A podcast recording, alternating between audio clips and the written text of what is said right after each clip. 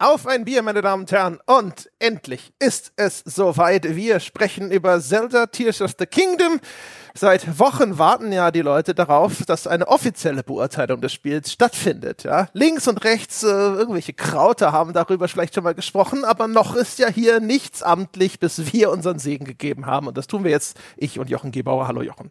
Puh, hallo André.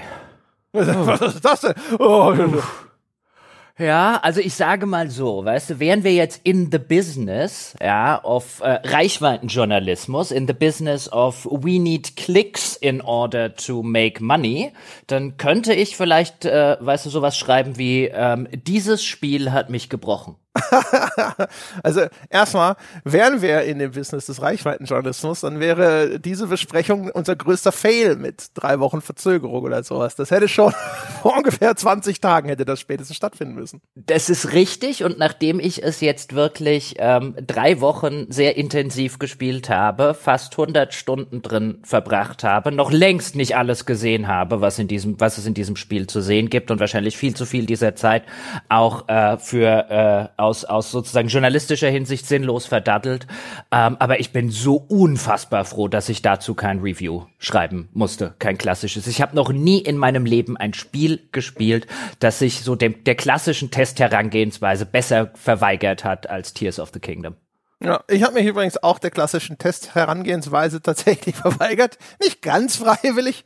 Ich hatte ja in unserer Viertelstunde dazu eigentlich schon gesagt, so, naja, ich habe mich jetzt quasi schon mal in Position gebracht in der Nähe des Endes und dann stellte sich raus, scheiße, das war gar nicht so in der Nähe des Endes, wie ich dachte.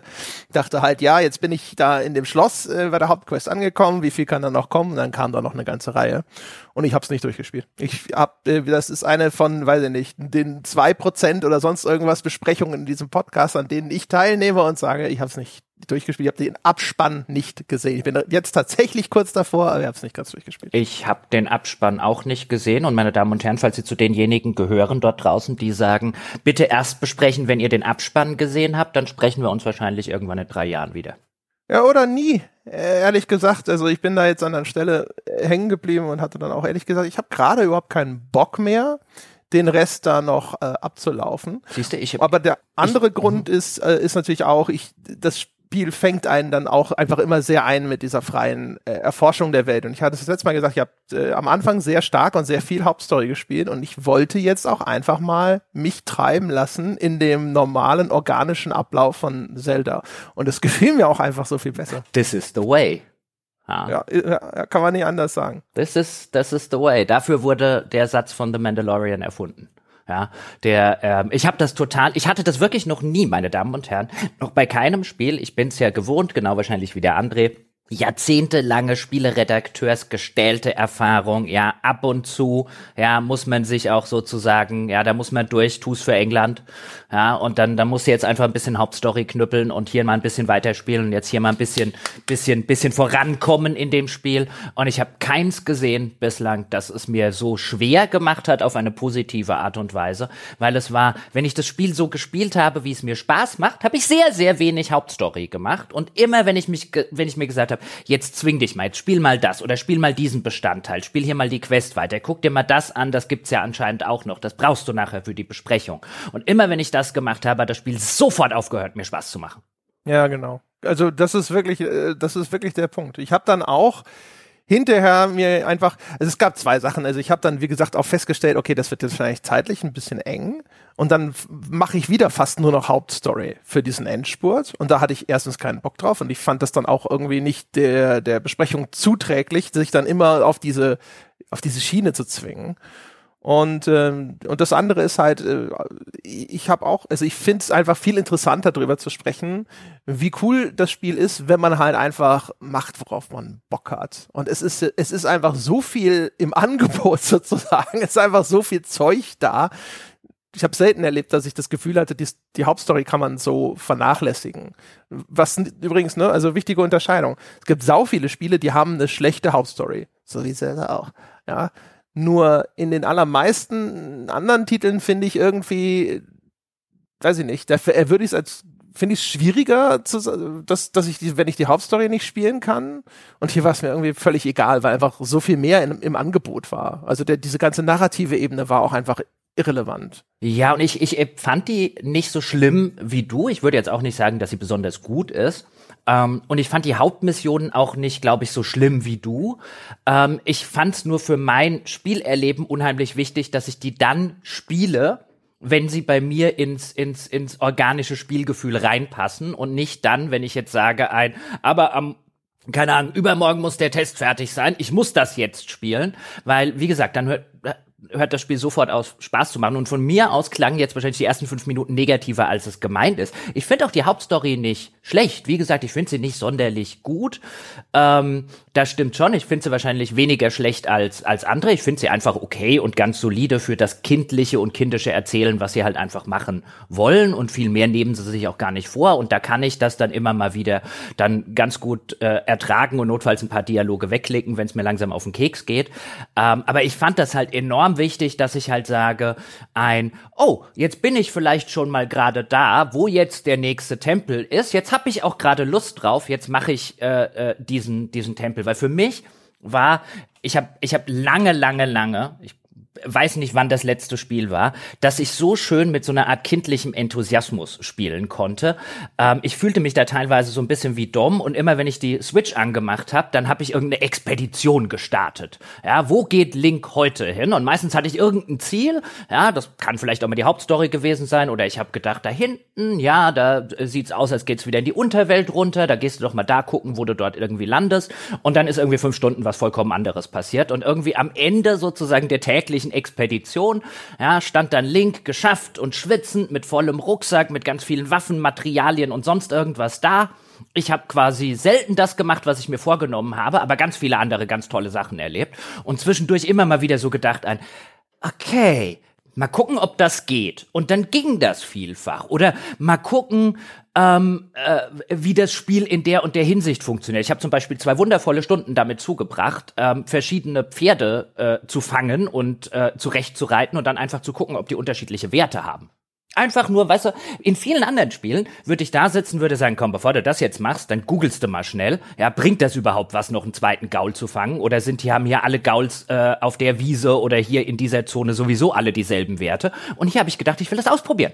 Mhm. Und dann habe ich auf so einem Gaul gesessen, ja, und dann hat plötzlich ein Gewitter angefangen und dann wurde ich auf meinem Gaul vom Blitz erschlagen und dann habe ich gedacht, ein, oh, da drüben ist ein Schrein. ja, also ich fand das Schöne an dem Ding ist tatsächlich, dass es halt so ein, so ein Spiel im, wenn man so will, urtümlichsten Sinne ist, so wie im Sandkasten einfach machen, worauf du gerade Bock hast. Ähm, ne? Also du kannst jetzt, also musst nicht die Förmchen benutzen, aber du kannst und kannst auch selber deine, deine Burg bauen und sonst irgendwas. Ähm, und das Ganze ist auf eine angenehme Art und Weise ziellos, beziehungsweise, nein, falsch, umgekehrt. Ich empfand es immer dann am interessantesten und am angenehmsten, wenn ich es einfach völlig ziellos gespielt habe. Ja, ja, genau, wie ein, wie ein Kind. Das, das ja, genau. irgendwie loszieht in den, in den Sommerferien, der ganze Tag liegt frei zu deiner Verfügung, die Welt ist deine Auster. Geh einfach mal raus und gucke, was passiert. Ja, genau. Lauf durch den Wald und dann nimmst du vielleicht einen Stock und fechtest gegen irgendwelche Soldaten oder auch nicht ja, in, so in deiner Vorstellungswelt, meine Damen und Herren, im Wald sind keine Soldaten, hoffe ich. Und ähm, ne, oder du du baust ein Baumhaus oder du lässt Schiffchen auf einem äh, Bächlein schwimmen oder sonst irgendwas. Also so fühlt sich das dann auch an. Und das ist halt, da, das ist, finde ich, so der, der richtig starke Kern von dem Ding. Also immer dann, wenn ich halt wirklich so einfach ziellos lo losgezogen bin und dann, oh, guck mal, was ist das denn? Und ui, geht das denn? Und jetzt probiere ich das mal aus und sowas. Und dann auch immer einfach abzubrechen, wenn du genug hast davon. Einfach so, nö, jetzt habe ich genug hier Schiffchen schwimmen lassen, jetzt ziehe ich weiter. Jetzt suche ich mir wieder einen Stock, mit dem ich den nächsten Baum verprügel oder sonst irgendwas. Mhm. Oder, oder wenn man einfach auch genug hat von der Welt dort draußen, einfach zu sagen, jetzt reicht es für heute auch. Jetzt mache ich was ganz anderes. Ich finde, das Spiel gewinnt auch unheimlich in meinem Erleben dadurch, dass man dann eben einfach sagt, wenn es einem genug ist, dann ist es jetzt einfach genug für heute. Und äh, da ging es mir tatsächlich so, ich habe mich dann auf den nächsten Tag wieder gefreut, wie das Kind in den Sommerferien, ja, wo du vielleicht gesagt hast, jetzt so um fünf okay, komm, ich gehe mal heim, ich guck mal, was es zu Abendessen gibt. Heute Abend setze ich mich noch irgendwie hin und guck mir einen Film an, ja, oder guck mit meinen Eltern irgendwie die Show auf dem ZDF oder sonst irgendwas und morgen früh geht's wieder los. Ja, genau. Das hatte ich, glaube ich, auch schon in der Viertelstunde gesagt. Ich fand äh, auch schon von Anfang an diesmal. Wir haben ja das letzte Mal das Zelda relativ kompakt durchgeballert, also auch, weil wir das damals so wollten. Ähm, aber diesmal hatte ich von Anfang an so das Gefühl, ich brauche da auch einfach mehr Luft zwischen den Dingern. Ich kann da jetzt, also ich habe an einigen Tagen, weil ich gerade Bock drauf hatte, habe ich das auch von morgens bis abends gespielt. Aber mhm. es gab auch einfach Tage, wo ich mir gedacht habe, so, ne, ich spiele jetzt das irgendwie nach drei Stunden und dann habe ich die Schnauze voll, jetzt mal was anderes. Ja, und es ist halt vor allen Dingen ähm, und vielleicht gehen wir dann mal so ein bisschen äh, in die in die Erzählsache rein, während wir jetzt so ein bisschen am dann kommt die Struktur, ja, am, am Schwärmen und Kindheitserinnerung, ein bisschen mehr Struktur. Aber ich fand halt ähm, dieses dieses unstrukturell kindliche ähm, wie ich schon sagte, mir hat mich hat lange kein Spiel mehr daran erinnert, dass ich gedacht habe, boah, ich spiele das wieder, wie ich früher als Kind Video- und Computerspiele gespielt habe, wo es ja selten eine Anleitung gab oder man die dann vielleicht nicht gehabt hat und Spiele auch sehr wenig erklärt haben und wie viele Sachen ich in dem Spiel einfach ausprobiert habe. Ich will jetzt gucken, ob das geht und in wie, wie vielen Fällen es dann auch tatsächlich ging. Es war ganz hervorragend. Ja, es hat mich teilweise an meine allererste Begegnung mit Mario 64 damals erinnert, auf dem N64. Und das ist nach heutiger Betrachtung natürlich alles noch viel steifer und vorgefertigter als bei Zelda. Aber damals ist man auch da rumgelaufen und dann ist ja in diesem, schon in dieser ersten Mini-Welt, das ist Mario 64, wer es nicht kennt oder sowas, das ist, sind, wenn man so möchte, wirklich mini, mini, mini Open Worlds. Und da ist zum Beispiel ein Berg in der Mitte und du kannst dann auf dem Berg hochlaufen. Und wenn du den Pfad zu dem Berg hochläufst, dann sind, kommen da dir immer so Steine entgegen und du musst diesen, oder so Kanonenkugeln, den musst du ausweichen. Und oben ist dann König Bob-Omb. Und dann kannst du gegen König Bob-Omb kämpfen, kriegst einen Stern. Kannst aber auch eine kleine Kanone irgendwo finden und dich mit der Kanone auf so kleine fliegende Inseln schießen lassen und dann da oben was machen. Und und findest einen Stern und so weiter. Und das hat mich damals schon total fasziniert. Das war damals halt auch sensationell. Du hast halt den gleichen Level dann dreimal, viermal, fünfmal, sechsmal gespielt und hast dann versucht, diese Sterne zu entdecken. Und um die Sterne zu entdecken, musstest du halt auch immer gucken, was gibt's in dem Level und was kann man damit machen. Und Zelda ist so, also von der Mentalität her geht das in die gleiche Richtung. Ja, mich hat so ein bisschen an meine jugendlichen Ersterfahrungen mit der Ultima-Reihe erinnert einfach auch da, ich wusste nicht, worauf ich mich dann einlasse. Damals als, keine Ahnung, 12, 13, 14-Jähriger, wie alt ich auch immer beim ersten äh, Ultima, ich glaube, das war Ultima 3, mit dem ich angefangen habe, gespielt habe. Und auch da, es gibt diese ganze fantastische Welt dort draußen. Ich habe keine Ahnung, wie sie funktioniert. Ich laufe jetzt einfach los und dann denke ich mir, ach, was ist denn das da hinten? Und dann gehen wir da hinten mal gucken. Und äh, weißt du, so in der Zeit als Spiele noch, und das sind sie ja vielfach heutzutage so formelhaft geworden und man weiß einfach schon, was einen erwartet. Ähm, und das hat mich an die Zeit zurück äh, äh, reminiszieren und erinnern lassen, an dem ich eben nicht wusste, was ich von dem Spiel jetzt erwarten soll und was mich da hinten vielleicht erwartet. Klar, nach 50, 60, 70 Stunden hat man das Spiel schon ein bisschen kennengelernt. Trotzdem passierten immer mal wieder Sachen. Also auch nach, ich lese jetzt nach fast 100 Stunden mit dem Spiel noch Dinge, die ich hätte machen können, wo ich mir gesagt habe, ach, guck mal, das ging noch. Es gibt noch irgendwo, kann man anscheinend etwas entdecken, wo man ein Haus bauen kann. Da war ich einfach noch nie. Ja, ja, ist total crazy. Ich habe vor gestern oder vorvorgestern die letzte Region überhaupt erst freigeschaltet. Und das auch nur, weil ich mir gedacht habe, jetzt schalte ich mal alle Regionen frei. Also, ne, bevor wir hinter drüber sprechen. Also hätte ich, das war jetzt wirklich eher so mit dem Blick auf unsere Aufnahme heute, hätte ich das organisch weitergespielt, wären wahrscheinlich immer noch zwei Regionen äh, bedeckt, weil ich einfach sonst schon genug zu tun hatte. Aber vielleicht mal ganz kurz, äh, nur für diejenigen Menschen, die jetzt die ganze Zeit schon rudern mit den Armen und sagen, warum geht's bei dem Spiel? Was ist das? Ja, also es werden nicht viele sein, aber zur Erinnerung, ja, Nachfolger von Zelda Breath of the Wild, gibt es eine Besprechung von uns. Ähm, es ist ein Third-Person Open World im weitesten Sinne Action-Adventure, wenn man so möchte. Es hat diesmal eine Besonderheit dazu bekommen, zu den Features, die aus Breath of the Wild schon bekannt sind. Also man läuft rum, man kämpft gegen Monster, man hat Waffen, die dann auch nach einer Zeit meistens zerbrechen. Die kann man aber diesmal fusionieren mit Gegenständen, sprechen wir noch kurz drüber. Und diesmal kann man aber auch Dinge bauen. Das ist das große neue Feature, das Ultra Hand Feature, mit dem kann man Gegenstände aufheben, durch die Gegend tragen, manipulieren, aber eben auch miteinander verknüpfen, mit so einer Art Knetmasse zusammenpappen und dadurch Dinge bauen. Und wie so Lego-Technik-Bausätze, es gibt auch ganz viele für Zelda ein bisschen ungewöhnlich, weil Zelda meistens immer so ein Natur Naturthema hatte oder Naturgegentechnik. Und diesmal hast du sehr viel Technik, die du verbauen kannst, so kleine Ventilatoren, die dann als Antrieb benutzt äh, werden, Raketen, die du irgendwo dran schrauben kannst, Räder, Segel, Gleitschirme, Ballons, unter denen du Feuer machen kannst, und dann werden sie zu Heißluftballons und, und, und, und, und. Ne? Und diese, dieses Toolset, dieses Toolset zum Bauen, das wird in dem Spiel ganz stark eingesetzt zur Problemlösung, zur kreativen Problemlösung. Das Spiel stellt dich immer wieder vor Probleme und sagt, na, wie kommst du jetzt da hoch, wie kommst du jetzt da durch, wie kommst du jetzt hier weiter? Und dafür brauchst, brauchst du sehr häufig dieses Baufeature. Das ist jetzt das, der allergröbste Abriss. Ja, und es ist insofern, du hast ja schon recht, aber es ist insofern ein grober Abriss, weil es, was ich dann auch häufiger mal gelesen habe, auch gab, glaube ich, die Stimmen bei uns im Forum, als wir dann für unsere Bäcker eine Viertelstunde dazu mit unseren Ersteindrücken gemacht haben, wo zwei, drei Leute irgendwie geschrieben haben, ach, ich habe ja gehofft, dass das irgendwie ein Verriss wird. Ja, und einer hat das, glaube ich, dieses Zelda Fortnite genannt, wegen diesem Bausystem. Und ich persönlich bin in solchen Spielen kein riesiger Fan vom Bauen. Wir erinnern uns noch an Fallout 4 mit diesem Siedlungsausbau und so weiter. Ich finde das in der Regel grässlich. Und was man hier dazu sagen muss, ist dieses Ultra Hand Feature, wie du schon gesagt hast, diese, äh, diese, diese wichtigste Spezialfähigkeit im Spiel. Die wird einerseits für das Bauen benutzt und andererseits schlicht und ergreifend, schlicht und ergreifend für Physikrätsel. Und wenn man so ungerne baut wie ich, dann muss man in dem ganzen Spiel nicht bauen. Also der, der, dieser Eindruck, der natürlich auch durch die ganzen Memes und Twitter und so weiter entsteht, wo dann die Leute mit irgendwelchen riesigen panzerartigen Fahrzeugen oder riesigen ähm, äh, Kampfhubschraubern, Kampfjets und so weiter durch diese Spielwelt äh, geflogen sind und wahrscheinlich so viel ähm, äh, Unheil angerichtet haben, dass jeglicher Form der modernen, äh, äh, weißt du, Hager Landkriegsordnung und Genfer Konvention ent, äh, widerspricht, wie das jemals in einem Nintendo Spiel der Fall gewesen ist.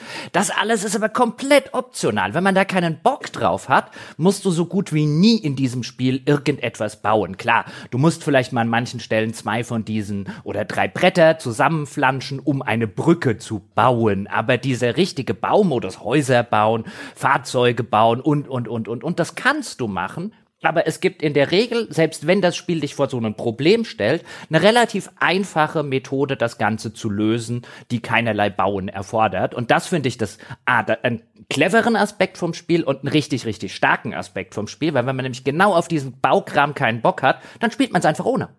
Ja, also keine Ahnung. Vielleicht äh, habe ich, ich habe also ich habe das Gefühl, man, also elaboriertes Bauen ist tatsächlich komplett optional.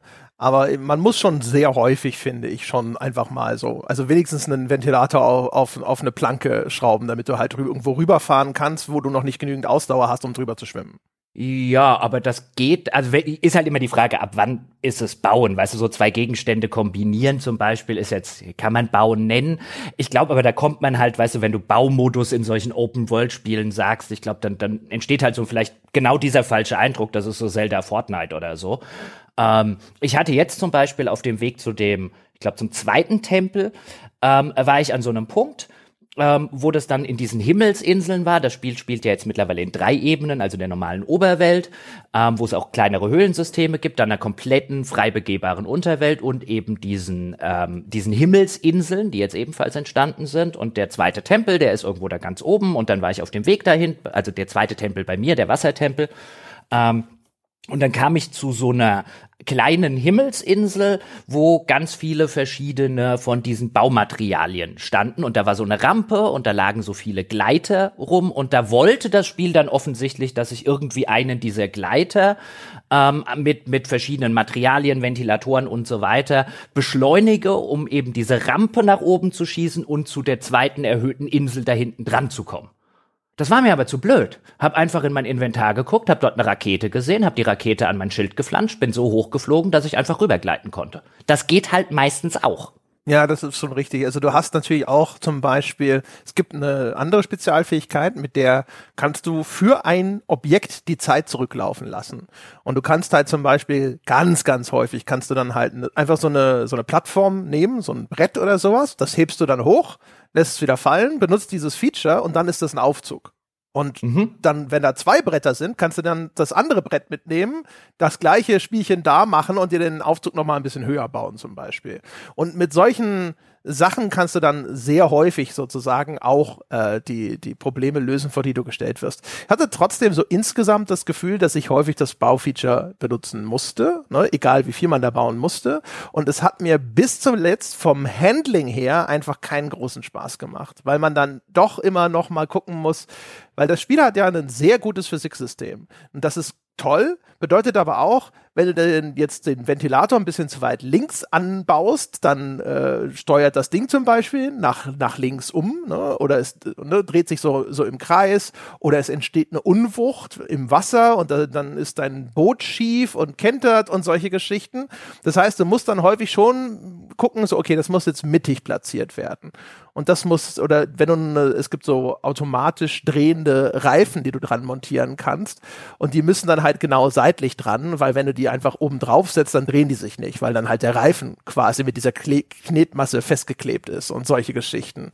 Und das war bis zum Schluss, habe ich immer gedacht, so, ich finde es toll, was das Spiel ins Spiel reinbringt, dieses äh, diese, diese Optionsvielfalt, ne, die das kreative Problem lösen. Das eigentliche Bauen fand ich bis zum Schluss hakelig und mochte es nicht. Hm, also ich hatte mich irgendwann wirklich dran gewöhnt, an dieses Anflanschen von Sachen, wenn man zum Beispiel irgendwo Räder dran baut ähm, oder, oder wenn man ähm, äh, zum Beispiel mehrere Bretter miteinander kombiniert. Am Ende oder ich würde jetzt sagen, so nach, also es hat eine Weile gedauert, die, die Bedienung ist tatsächlich ein bisschen hakelig. Ich wüsste auch nicht, wie man sie besser lösen kann. Ich meine, das ist immer das Problem von solchen Baumodi äh, in Spielen mit so einer frei begehbaren Welt, dass das halt einfach nicht so leicht funktioniert wie jetzt in irgendeinem Aufbaustrategiespiel, dass ich mit Maus und Tastatur spielen kann. Aber ich fand unterm Strich, nachdem ich mich so an die Bedienung ähm, gewöhnt hatte. Es ist dann immer sehr, sehr nett, dass es zum Beispiel auch eine Taste gibt, um das äh, Objekt, das man gerade ein paar Mal rumgedreht und um die eigene Achse gedreht hat, wieder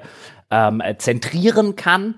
Ähm, äh, wenn man kapiert hat, dass das äh, einem dann zum Beispiel auch noch sehr, sehr häufig hilft. Am Ende hat's mich nicht mehr gestört, aber ich habe wirklich relativ selten gebaut, weil das Spiel ist insofern auch ganz nett. Es schickt dich immer mal wieder an Orte, klar, wo du da stehst und sagst, wie komme ich denn hier zum Beispiel rüber? Ja, über den großen Fluss, weil meine Ausdauer reicht noch nicht, um dort durchzuschwimmen beispielsweise.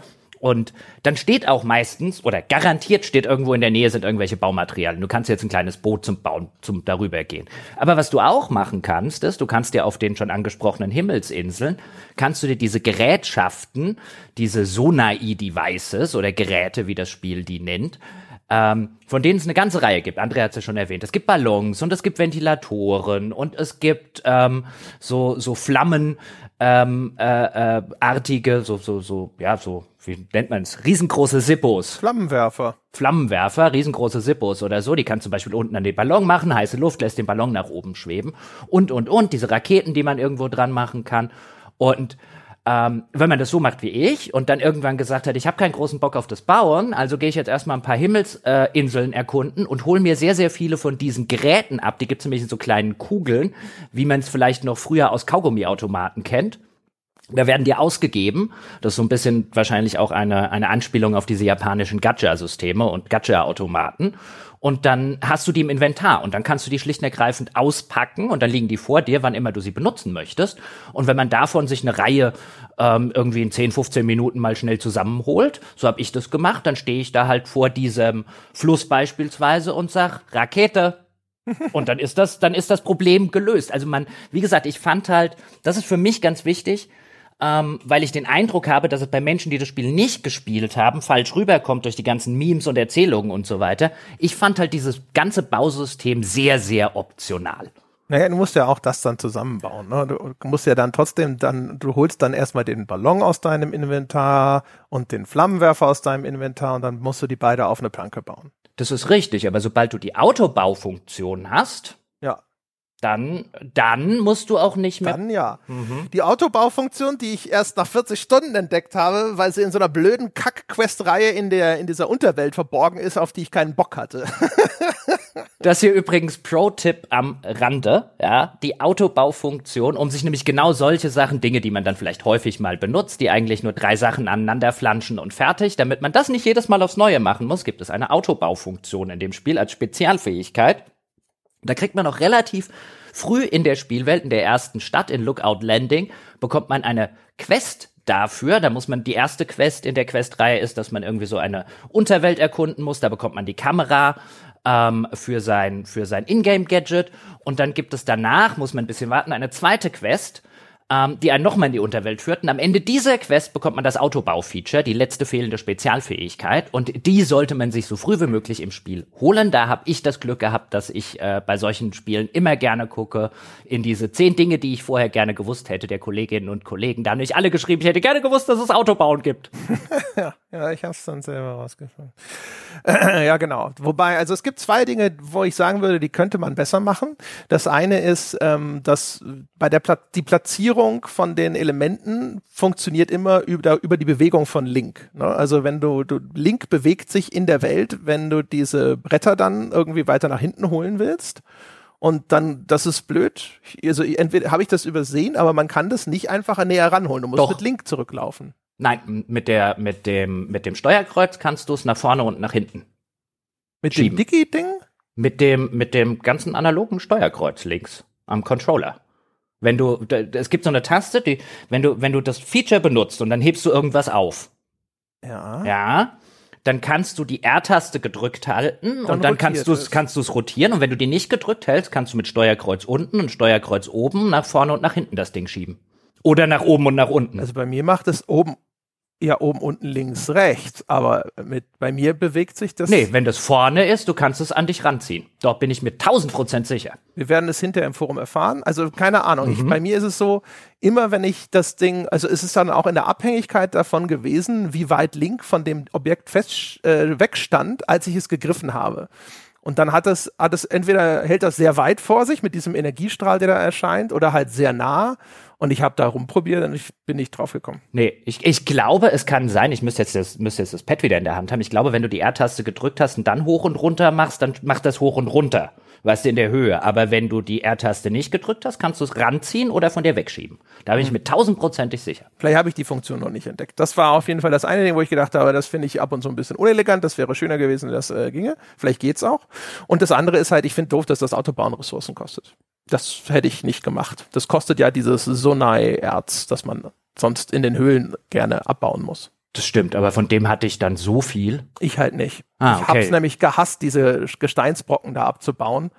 Und äh, ich habe mir es vor allem auch immer aufgespart, weil du brauchst es ja vor allem, um diese Crystal Charges zu kaufen, die du dann wiederum in eine längere Batterielebensdauer umwandeln kannst. So, also vielleicht zur Erklärung, meine Damen und Herren. Es gibt da überall in der, in den Höhlen der, der Spielwelt vor allem, gibt so kleine schwarze Brocken, die zerkloppt man, dann kriegt man Sonai-Erz. Mit dem Sonai-Erz wiederum kann man an, an bestimmten Stellen so kleine Kristalldinger kaufen und diese Kristalldinger, die braucht man mit 100 von denen kann man nämlich die Batterielebensdauer von Link erweitern und mit der Batterie wiederum betreibt man diese elektrischen Gegenstände wie diese äh, Ventilatoren oder sowas, über die wir schon gesprochen haben, diese ganzen Sonai-Devices.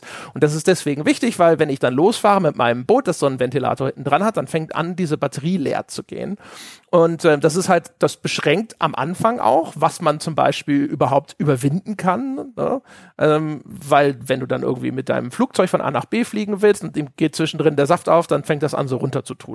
Und deswegen da, da, das ist auch so ein, so ein Gating-Mechanismus. Das Spiel sagt so, okay, wenn du hier weiterkommen willst, dann brauchst du zum Beispiel auch eine bestimmte Menge an, an Batterie oder du musst von einem anderen Ort aus starten. Solche Geschichten. So, und deswegen habe ich dieses Erz immer gehamstert, weil ich eigentlich immer gedacht habe, nee, das gebe ich nur noch aus, um diese Batterie zu erweitern, weil ich die scheiß Batterie äh, haben wollte, weil ich fand es immer so unbefriedigend. Da habe ich mir so einen schönen Gleiter gebaut, mit dem ich dann rumfliegen kann. Es gibt auch so einen Joystick, dann kann man den sogar steuern. Das fand ich toll, aber mit der Standard einen Batterie also ist es gefühlt nach zehn Sekunden vorbei. Und das fand ich immer total ätzend und deswegen war ich versessen darauf, diese Batterien um Himmels Willen auf, ausbauen zu können. Was andere übrigens gerade meinte, also man kann auf Geräte Seite, wenn man dann das entsprechende, den Joystick sozusagen in der Spielwelt gefunden hat, ähm, dann kann man den an, an, auch an einem dieser Automaten, wie ich schon erwähnt habe, wo man eben diese Gadgets kaufen kann und dann hat man Joysticks zum Beispiel dabei oder du hast halt einen dabei, den schleppst du halt mit dir rum und ähm, dann kann man den zum Beispiel auf einen Gleiter montieren und dann kann man den Gleiter mit dem Joystick steuern, so wie man jetzt halt so einen Third-Person-Ansichten Gleiter steuern kann. Was ich übrigens toll finde, diese Gleiter kannst du auch steuern, indem du auf ihnen rumläufst. Mhm. Ja, also auch auch die die die die Schiffe und alles. Du kannst alles auch durch Gewichtsverlagerung beeinflussen, so genau, wie es halt also das das für ja das Physiksystem. Und wenn du da, wenn du auf so einem Gleiter jetzt ohne ähm, jegliches technische Hilfsmittel, also die fliegen dann wie so ein wie so ein Papierflugzeug, ein gut gebautes, die gleiten dann halt einfach oder wie so ein Segelflugzeug und die verlieren dann halt langsam an Höhe und dann stehst du da drauf und dann kannst du nach rechts laufen auf die auf die äh, auf die rechte Tragfläche und dann fliegt er nach rechts oder du läufst nach links auf die linke Tragfläche, fliegt er nach links oder läufst nach hinten, dann steigt er ein bisschen, so weit wie er halt steigen kann oder läufst nach vorne auf die Nase und dann geht er relativ steil runter. Das habe ich zum Beispiel super gerne gemacht. Also dieser Segelflug, den fand ich total interessant. Und an der Stelle übrigens mal, ja, und alles, was du dann tatsächlich benutzt, also die Ventilatoren, die du einschaltest oder die Flammenwerfer und, und, und, das braucht dann diese Energie. Ich habe die Batterie genau ein einziges Mal aufgeladen. Ich habe die nie gebraucht. Ja, wie gesagt, ich, ich fand es immer ärgerlich, dass ich nicht mehr Batterielebenszeit habe, dementsprechend, ne? Ich verstehe es, wenn man halt, wenn man halt diese Geräte gerne und viel benutzt, dann schon, aber ich habe hab mich meistens drumrum gecheased. Ja. Und das, das ging halt relativ gut. Und diese Ärzte, die du dann schon erwähnt hast, ähm, wie kamen wir da jetzt drauf? Die brauchst du? Äh, weil ich gesagt habe, dass das Autobau-Feature dieses ja. Erz verbraucht. Und das fand ich unnötig. Das fand ich, ich hätte ich glaube, also ich, aus meiner Sicht, es wäre besser, wenn das einfach ne, frei, kostenlos wäre. Ich glaube, ich, glaub, ich habe gerade 800 davon oder so. Mein Gott, du könntest so bei mir rumfliegen. Geil deine Batterie aber. ja, wahrscheinlich. Aber also auch, auch da ist so toll, mühselig. wie unterschiedlich du das Spiel spielen kannst. ja, Ohne, also es gab quasi kein Hindernis, das, äh, äh also das eine oder andere gab es schon, aber die, kaum ein Hindernis, das einfach eine eine Rakete, die man dann an das Schild fusioniert und dann wird es zum Raketenschild und dann schießt sich das steil nach oben. Auch das kostet Batterie. Also je mehr Batterie hast, desto steiler kommst du nach oben. Aber würde schätzen, 95 Prozent aller Hindernisse, die ich hatte, ließen sich mit, mit der einfachen Batterie nach oben schießen und dann von oben einfach rübergleiten lösen. Ja, die Raketen sind in der Hinsicht ganz cool. Du brauchst halt genug davon, weil die gehen ja immer sofort kaputt nach einer Benutzung. Das stimmt. Aber, aber wie gesagt, ich war auch viel in der Unterwelt unterwegs und dort findet man dann zum Beispiel das Erz. Und wie André schon gesagt hat, dieses Erz kennt man vielleicht auch noch aus den Vorgängern. Also es gibt auch noch diese, ähm, diese Vorgänger-Erzadern, die normalen Erze, wo man dann ähm, diese Flintstones findet, ähm, also um zum Beispiel Feuer damit zu machen. Wie heißen doch gleich auf Deutsch? Feuersteine. Feuersteine, genau. Ähm, oder ähm, äh, Saphire oder Diamanten oder so, die man zum Beispiel teuer beim Händler verkaufen kann. All das gibt's immer noch und jetzt halt neu ähm, dieses äh, Sunai-Erz. Und die stehen halt gerne in der Unterwelt rum. Und dann um die abzubauen zum Beispiel, da kommt halt dann wieder ein neues, neuer Faktor ins Spiel, ähm, ist es dann sehr sinnvoll mit der neuen Fusionierungsfähigkeit eine Waffe, die man besitzt, zum Beispiel mit einem Felsbrocken zu fusionieren, weil dann hast du halt ein Schwert, an dessen Ende halt ein riesiger Felsbrocken ist, eignet sich zum Beispiel super, um solche Dinge abzuarbeiten. Insbesondere, wenn du es an eine zweihändige Waffe machst, damit du einen ordentlichen Radius hast, weil dann haust du drei der vier von diesen Erzgesteinbrocken klein mit einem Schwinger. Oder du schießt halt eine Bombenblume rein. Ich liebe Bombenblumen. Ja, oder du bist hinterher weit genug und hast dann, äh, also in dem, im Verlauf des Spiels besuchen verschiedene Tempel. In jedem Tempel befreit, ich sage jetzt einfach mal so, das stimmt nicht ganz, aber befreit man einen alten Weisen, der einem danach mit seiner Spezialfähigkeit auch zur Verfügung steht und einer davon, den kannst du nach vorne schießen, der funktioniert wie eine Bombenblume an einem Pfeil. Oh ja, Gott rollte der sich bei mir durch die Unterwelt der ist, äh, der ist halt einfach super, weil er natürlich auch die Bombenblumen-Ressource schont, wo du so denkst, ja, geil, klasse, sehr gut, dich habe ich, auf dich habe ich gewartet. Ja, und es ist ja im Vorgänger zum Beispiel, war ja das mit diesem Bomben-Feature, war ja eine der Spezialfähigkeiten, die Link hatte. Es gab, glaube ich, auch so Bomben, bin mir nicht mehr hundertprozentig sicher, ob es in Breath of the Wild Bomben wie in den alten Zelda so als Ressourcen gegeben hat oder ob das alles über diese Spezialfähigkeit gelaufen ist, ist auch wurscht. Jetzt gibt es Bombenblumen und die kann man einfach einsammeln. Und wenn man dann zum Beispiel auf die Idee kommt, mit diesem neuen Fusionierungsfeature, was dann bedeutet, man hat zum Beispiel einen Bogen dabei ähm, gibt sehr, sehr viele Bögen auch wieder in der, in der Spielwelt und dann zielt man mit dem Bogen und dann hat man jetzt die Option, über einen Tastendruck so ein kleines Kontextmenü aufzurufen und dort irgendetwas an den Pfeil dran zu flanschen. Und da gibt es auch zig verschiedene Sachen, die man machen kann. Also eine Feuerblume, damit es ein Brennpfeil wird oder äh, so, eine, so, eine, so eine Art Wasserpflanze, damit es ein Wasserpfeil wird oder man kann einen Eispfeil draus machen oder man kann eben eine Bombenblume dran machen und dann schießt man Bombenpfeile durch die Weltgeschichte. Und Gott ist das befriedigend, Bombenpfeile durch die die Weltgeschichte zu schießen. Seit Rambo 2 wissen wir, dass der Bombenpfeil eine gute Erfindung ist. Und alleine diese Idee, dass du halt quasi nahezu alles in der Spielwelt mit den Waffen oder mit Pfeilen oder dem Bogen kombinieren kannst. Durchaus auch Waffen miteinander. Das hatten wir in der Viertelstunde schon. Also du kannst zwei Speere aneinander flanschen mit dem Fusionieren-Feature. Dann hast du einen Speer-Speer. Ähm, der ist dann, hat dann eine ziemlich arge Reichweite, aber ansonsten nicht so doll. Und wenn du dann halt einfach rumprobierst, was du für tollen Krempel zusammen machen kannst, ist einfach herrlich. Ja, das ist schon ganz nett. Also das Fusionieren, muss ich sagen, es war am Anfang geil und dann hatte sich das erschöpft. Dann hatte ich so alles ausprobiert, dann hatte ich meine Favoriten und so weiter und so fort. Und das, sobald du, sobald du aber was brauchst, was du halt nicht standardmäßig benutzt, ne, weil du kannst sortieren nach am meisten benutzen und dann findest du die Sachen, die du häufig gebrauchst, findest du schnell.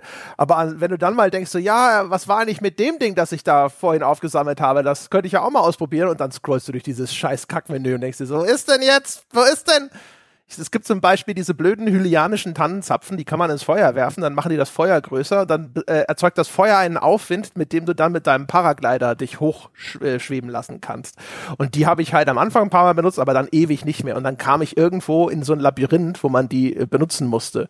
Und dann saß ich da, dachte, und dann bin ich da durchgescrollt und habe diesen scheiß Tannenzapfen gesucht. Und dann habe ich aber gedacht, so fuck ey, seit der Cross-Media-Bar der PS3 habe ich nicht mehr so eine Scheiße gesehen. Ja, das ist dann wirklich bei dem, also wenn du, wenn du Dinge äh, äh, fusionieren möchtest, dieses Kontextmenü, da ist halt alles dann drin, was du zum Beispiel an deinen Pfeil dran flanschen kannst. Und du kannst viele, viele Sachen in diesem Spiel an deinen Pfeil dran flanschen. Und dann hast du halt alle Optionen. Es gibt Gott sei Dank eine Sortierungsfunktion, nämlich äh, was ich dann gerne benutzt habe, ist halt einfach das äh, äh, am meisten verwendete. Und äh, da, da hatte ich dann für 90 Prozent der Anwendungsgebiete waren dann halt die Sachen, die ich halt dauernd benutzt habe, die waren dann halt weit vorne und dann waren die schnell auszuwählen. Aber wenn du mal was anderes benutzen willst, dann scrollst du dich tot.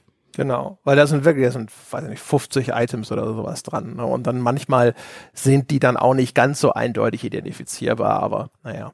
Da steckt halt einfach irrsinnig viel drin in dem Spiel und man merkt, dass es teilweise, also dass der, der, die, die, die Verteilung der äh, der Aktionen sozusagen auf den Controller, das ächzt und stöhnt schon ganz gewaltig, einfach unter der Feature-Menge, die da drin steckt. Und manche Sachen sind dadurch auch einfach unkomfortabel zu finden. Sie haben sich aber wirklich redlich bemüht. Vielleicht noch mal ganz kurz zurückgespult zu dem Baumodus, um das, um das abzuschließen, damit nicht nur Negatives von mir dazu kommt da, wo es geil ist, ist es dann halt auch wirklich richtig geil, finde ich. Also alleine schon, ähm, was es so an, an, an, Sach an Momenten gibt, wo du denkst so, ha, also ich, also man könnte ja jetzt aber funktioniert das auch? Und die Antwort ist fast immer ja. Das Spiel ist halt wirklich super und sagt gerne ja zu dir als Spieler, wenn du irgendeine Idee hast. Und das ist mega befriedigend. Simpelstes Beispiel. Ich glaube im Nachgang, das war sogar in dem Falle eigentlich relativ stark geplant vom, vom Spiel. Das war schon so vorgesehen. Aber da gibt es eine Stelle, da sind so ähm, sind Zahnräder und diese Zahnräder sind über so Gestänge miteinander verbunden und das Gestänge fehlt an einer Stelle. Und dann habe ich, an, hab ich gesehen, so, oh, das sind so lange Eiszapfen an der Decke, habe einen Eiszapfen abgebrochen, habe den Eiszapfen da eingebaut und habe gedacht, so, ob das mit dem scheiß Eiszapfen wohl funktioniert und es hat funktioniert und ich habe gedacht, das ist geil. Das ist cool, dass das einfach jetzt geht. Und dann habe ich es nochmal äh, ausprobiert. Man kann auch einfach einen Speer aus dem Inventar auf den Boden schmeißen und das mit dem Speer reparieren und so. Und das ist halt einfach cool. Ne? Also das ist jetzt echt der, das, das simpelste Beispiel, äh, wo, wo, wie, wie stark das Spiel dir Freiraum lässt, um Probleme zu überwinden.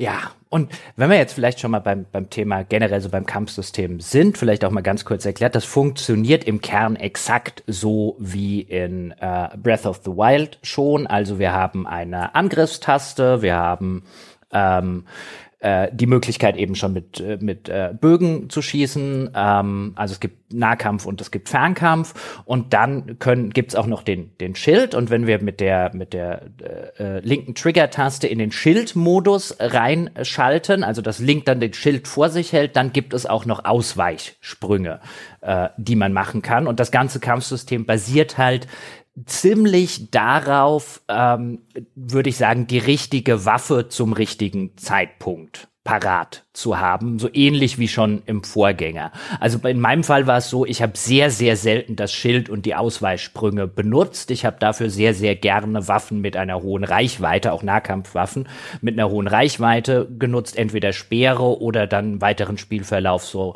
ähm, äh, Peitschen oder gar so eine riesige sensenartige Halbpeitsche, würde ich sagen, die ich mir zusammengebaut habe, die halt einfach dafür sorgen, insbesondere wenn du schnell zuschlagen kannst, also wenn du eine Grundwaffe hast, die du dann mit irgendwas fusioniert hast, die eine sehr hohe Angriffsgeschwindigkeit hat, dann kann man sehr, sehr gut Gegner sozusagen so oft Schaden machen, bis man sie dann zurückwirft, dass die überhaupt nicht dran kommen. Das ist dann allerdings vielleicht, wenn man gegen vier oder fünf Gegner gleichzeitig zu kämpfen hat, ähm, sollte man auf eine andere Waffe umsteigen. Also würde das Kampfsystem, das Nahkampfsystem ist weniger jetzt so ein Ausweich- oder sonst was oder Blockiersystem, außer man möchte es vielleicht so spielen. Bei mir war es halt sehr, sehr ein, hast du die richtige Waffe für den richtigen Gegner. Ja, bei mir war es, habe ich ein starkes Speer. Also äh, das funktionierte für mich durchgehend immer. Die Speere haben einen relativ schnellen Angriffsrhythmus und du hast schon gesagt, es geht immer zack, zack, zack, Bam und das Bam ist sozusagen dieser Stun. Also entweder wird der Gegner sogar zurückgeworfen, dann ist der erstmal sogar weg und wenn mehrere Gegner da sind, kannst du erstmal einen anderen versorgen oder er ist zumindest kurz gestunt und dann kannst du den halt in so einem Stun-Lock halten und den einfach platt machen. Der kommt nie wieder an die Reihe, dich anzugreifen. Und bei einer größeren Gruppe von Gegnern habe ich die halt einfach ausmanövriert. Da laufe ich halt rum so, und sobald ein bisschen Distanz da ist, so dass ich Zeit habe, den einen mit genügend Angriffen zu versorgen, bevor der nächste an mich rankommt, dann greife ich halt an.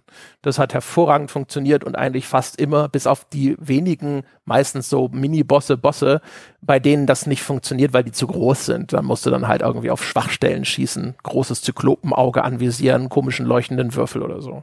Mhm. Was mich ein bisschen gewundert hat hier im Thema Balancing ist, dass das Spiel relativ schnell, zumindest an den Stellen, die ich jetzt gespielt habe, das kommt wahrscheinlich auch sehr darauf an, welche Reihenfolge man die Dinge macht, weil das halt einfach vollkommen frei ist. Also ich würde sagen, sobald du die, die Tutorial äh, Himmelsinsel, die extrem an das Tutorial-Gebiet von äh, äh, Breath of the Wild erinnert. Und das war auch noch übrigens der Moment, ich weiß nicht, wie es dir ging, aber im Tutorial habe ich noch gedacht, ein, oh, das ist ja wieder dasselbe in grün. Als Tutorial, ja, diese, ist, diese. Ist schon recht ähnlich. Genau, diese Anfangsinsel hat mich, muss ich gestehen, ziemlich gelangweilt, aber sobald man dann eben auf die Oberfläche ähm, äh, kommt und dort in die erste Stadt geht und dann so erfährt ein, ja, es gibt hier vier äh, unterschiedliche Zonen, ähm, in denen es anscheinend irgendwelche Probleme gibt. Die Prinzessin Zelda ist verschwunden. Wenn du die Probleme dort liest, dann äh, löst, dann kriegst du vielleicht auch mit, was mit Zelda passiert ist. Also strukturell ähnlich zum ersten Teil. Ähm, du kriegst halt gesagt, hier sozusagen an diesen vier Stellen gibt's jetzt erstmal Hauptquest und ähm, wann du die machst und in welcher Reihenfolge und so weiter du die machst, ist relativ egal. Aber was ich dann festgestellt habe, zumindest so wie ich gespielt habe, dass die Gegner sehr, sehr schnell einen Arsch voll Schaden gemacht haben. Und ich den Eindruck hatte, dass das Spiel mehr von mir will, dass ich am Anfang ähm, eher in Herzen statt in Ausdauer investiere, während meine Erinnerung zum Beispiel bei Breath of the Wild es sehr, sehr lange sinnvoll war, erstmal in Ausdauer zu investieren. Also das muss eine Reihenfolge-Geschichte sein. Okay, okay. Ich habe ewig nur meine Ausdauer auf, äh, ausgebaut und hatte überhaupt kein Problem. Also ich fand es auch ziemlich einfach.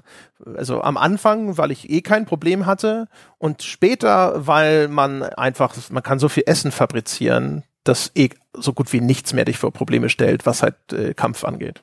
Das stimmt, wenn man halt äh, so viel kochen möchte, was mir irgendwann auf den Wecker gegangen ist. Aber ich hatte zum Beispiel dann so bei dem zweiten Tempel, den ich gemacht habe, also diesen Wassertempel, die zweite Hauptquest, da bin ich halt solchen ähm, Sonai-Konstrukten, äh, so Art roboterartige Gegner über den Weg gelaufen, die mir halt auf einen Schlag fünf Herzen weggehauen haben. Bei einem Treffer. Ja, ich habe auch sowas erlebt. Also ich hatte auch Gegner, die, die viel Schaden machen. Ähm, aber es war halt meistens trotzdem kein Problem. Ne? Und ähm, ansonsten, wir, ich, wir, wir beide hassen das, das Kochen-Feature. Ich habe mich dann, bei mir ist der typische Ablauf einfach so, ich stelle mich einmal hin zum Kochen, dann suche ich mir die Rezepte, die meistens dann auch noch einen Zusatzeffekt haben, insbesondere Stamina Boost, damit ich nicht, wenn ich an irgendeiner Felswand hochkletter und dann fünf Meter vor Schluss merke, okay, das reicht nicht, dann knall ich mir noch mal so einen Trank oder so ein Essen rein, damit ich es halt schaffe und nicht von, von vorne anfangen muss. Und ähm, das heißt also, ich habe dann, ich produziere dann 20 Essen durch oder sowas dann brauche ich sie meistens erstmal ganz lange gar nicht oder nur eben an, so, in, an solchen Stellen.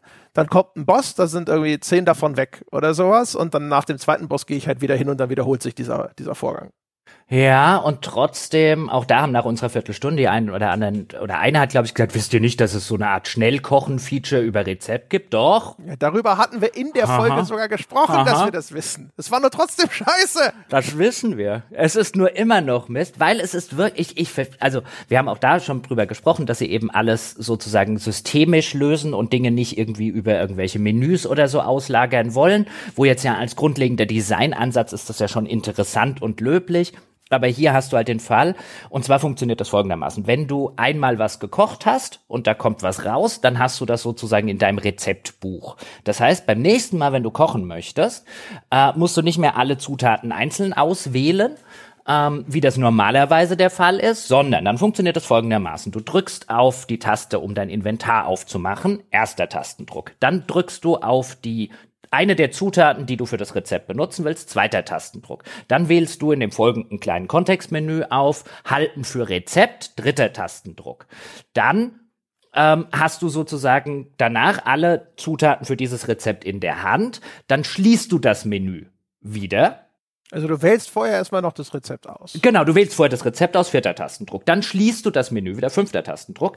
Dann drückst du auf die Taste äh, in der Spielwelt, dass du diese ganzen Zutaten in den Kochtopf wirfst. Sechster Tastendruck. Dann, wenn du nicht ganz blöd bist, äh, kürzt du das Ganze ab. Ja, du kannst die Kochanimation abwarten oder du drückst die X-Taste, dann der siebte Tastendruck, damit es schneller geht. Und mit dem achten Tastendruck bestätigst du dann, das Essen sozusagen aufzunehmen, das du gerade gekocht hast. Und für eine Schnellfunktion, die acht Tastendrucke braucht, ist das halt immer noch scheiße.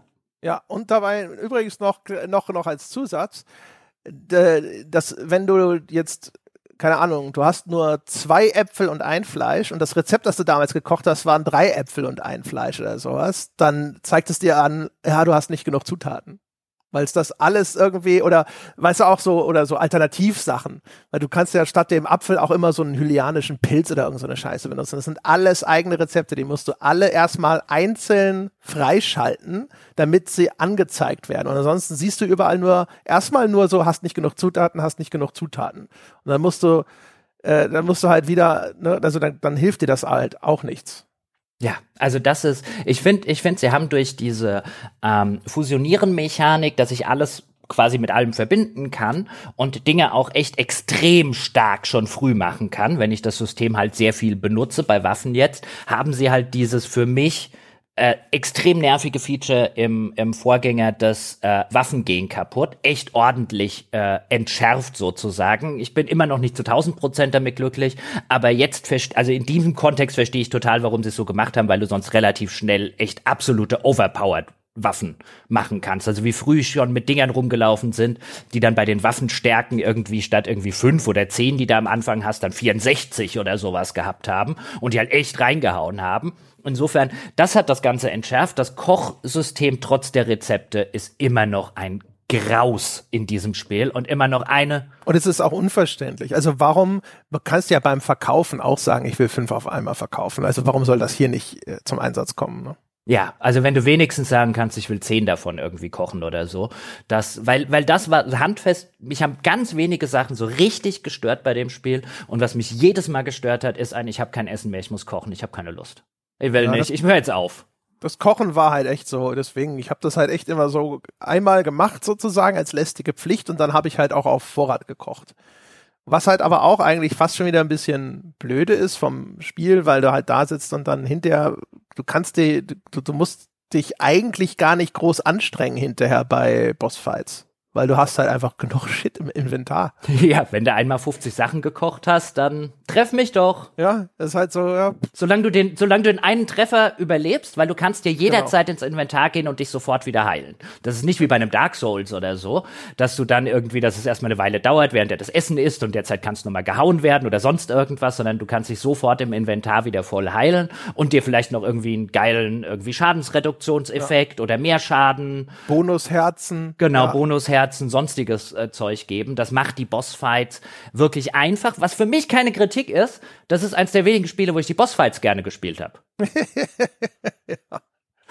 ja, ja, ja. Ja, ich fand's auch okay. Also äh, habe jetzt nicht da gestanden und gedacht, so, oh mein Gott, äh, wie sehr vermisse ich es, äh, jetzt hier den, den Bossfight 15 Mal zu wiederholen. Ah, ich fand auch den ersten Bossfight, ähm, da müssen wir gar nicht großartig spoilern, ich sag nur, da fliegt was rum. Und der, der hat mir so viel Spaß gemacht.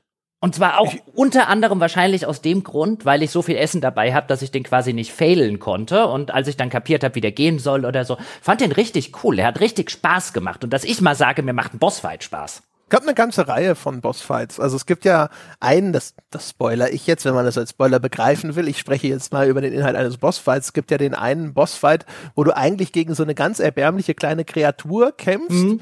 die aber immer so Schlammmonster äh, erschafft. Und dann musst du die da erst da von ihrem Schlammmonster runterballern und dann rennt die zu der nächsten Schlammpfütze quasi, um diesen Prozess wieder zu starten.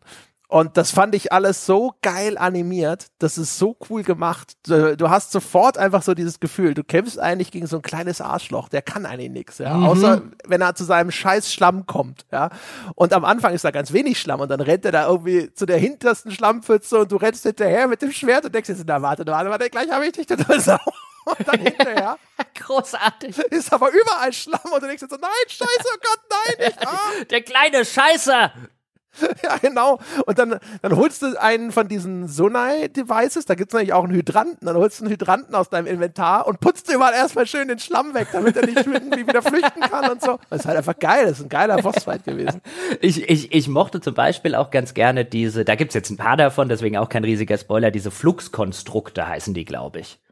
Die sind so ja, ähm, diese Würfelmonster. Es sind so Würfelmonster, die sind aus einzelnen so Blöcken zusammengesetzt und immer ein Block haben sie, ähm, dem du tatsächlich Schaden machen kannst. Jetzt kannst du theoretisch, kannst du natürlich mit Pfeil und Bogen drauf schießen. Der, die, die, die Fluxkonstrukte wechseln auch immer ihre Form. Am Anfang ist es so eine Art Riese ja, aus so Blöcken zusammengesetzt, dann wird er vielleicht zum Würfel, dann wird er vielleicht zu so einer Scheibe oder so, immer mit unterschiedlichen Angriffsmustern. Oder du benutzt diese Ultra-Handfähigkeit, diese Manipulationsfähigkeit und dann kannst du nämlich den, den Block, indem du dann auch den, den Analogstick so ein bisschen links und rechts drehst, kannst den Block dann ablösen, dann bricht dieses Konstrukt zusammen und du kannst den, den Block, den du gerade abgelöst hast, hauen und der kriegt dann ordentlich Schaden, bis das Monster wieder zusammenwächst und das ist halt geil. Das ist halt ein ja, geiler Bossfight. Cool. Das ist echt cool. Vor allem auch, ähm, äh, hinten raus hatte ich das Gefühl, ist es dann sogar nötig, weil die gibt es in verschiedenen Stufen. Ich glaube, das mhm. Fluxkonstrukt 4 oder so, da wechselt die Position von diesem Würfel so schnell, bis Link mit seinem blöden Bogen angelegt hat, ist der schon wieder woanders. Und dann, dann musst du, glaube ich, das über diese Ultrahand-Geschichte lösen. Oder ähm, über Einfrieren oder irgend so ein Schnickschnack. Also ich habe es immer über Ultra. Ich würde tippen, wenn du gut mit dem Bogen bist, wird's auch gehen. Also ich habe da an der Stelle habe ich es erst versucht mit dem Bogen und ich hatte das Gefühl, das ist zu schnell. Das ist zu schnell wieder weg an, an einer anderen Stelle. Du kannst aber, also das, das, die, die Kämpfe gegen die Fluxkonstrukte sind ja zum Beispiel auch immer in so einer flachen Arena. In, in fast allen anderen Momenten kannst du irgendwo runterspringen und dann im, wenn du im, im Sprung und im Flug den Bogen benutzt, dann kommt ja diese Superzeitlupe mhm. und dann ist das natürlich alles easy. Dann ja, könntest du wahrscheinlich mit deiner Raketenschildtechnik auch noch was machen. Hast du es eigentlich mal geschafft, eins dieser kleinen scheiß Hasenviecher abzuschießen? Nicht die, die vor den Höhlen stehen, sondern die, die spawnen, wenn du das, wenn du das Viech in der Höhle umbringst? Das, du meinst diesen komischen Bubol? Ja, genau. Um und wenn du den umbringst, spawnt ein Hase, der gerade drei Meter läuft und dann sofort wieder despawnt. Ah, aber ich glaube, nee, ich glaube, das ist ein Geist oder so. Ich glaube, den kann man gar nicht, oder? Doch, ich habe mir immer, entweder ein NPC oder ein, ein, ein Tooltip hat mir gesagt, dass tolle Sachen warten, wenn man es schafft, diesen Hasen zu erschießen. Hab's noch nie geschafft. Ich dachte immer, das meinte den Hasen, der dich zu den Höhlen führt. Nee, ich meinte, das sei der, so hatte ich es zumindest verstanden. Auch das ist übrigens eine Sache. Bei jedem anderen Spiel hätte ich die schon längst nachgeguckt online, was da dann passiert, weil es mich interessieren würde. Und hier will ich selber rausfinden. Weil es ist nämlich so, in jeder Höhle im Spiel, also nicht in der Unterwelt, das ist nochmal eine eigene Karte, sondern es gibt jetzt auch viel, viel mehr, ich weiß gar nicht, ob es im Vorgänger überhaupt welche gab, so, so kleine lineare Höhlensysteme, die ich auch immer wieder gerne gemacht habe. Und dort drin versteckt manchmal, aber auf jedes dieser Höhlensysteme hat so einen besonderen hellblau schimmernden Gegner. Der kann auch nicht wirklich viel. Der hockt meistens an der Decke oder an irgendwelchen Wänden. Da muss man mit dem Pfeil runterschießen und dann bekommt man ähm, einen, einen so eine Art sammelbaren Gegenstand, den man dann wiederum bei einem NPC gegen Gegenstände eintauschen kann. Das Spiel hat jetzt relativ viele dieser sammelbar oder viel, viel mehr als der Vorgänger, so sammelbare Ressourcen, die man bei irgendwelchen NPCs dann gegen irgendwas einsammeln kann. Also es gibt ja auch wieder diese, diese Samen ähm, von diesen kleinen Naturgeistern, wo es, glaube ich, tausend Stück in der Spielwelt gibt, die man dann eintauschen kann gegen mehr Inventarplätze für eben Bögen, Schilde, Waffen und so weiter.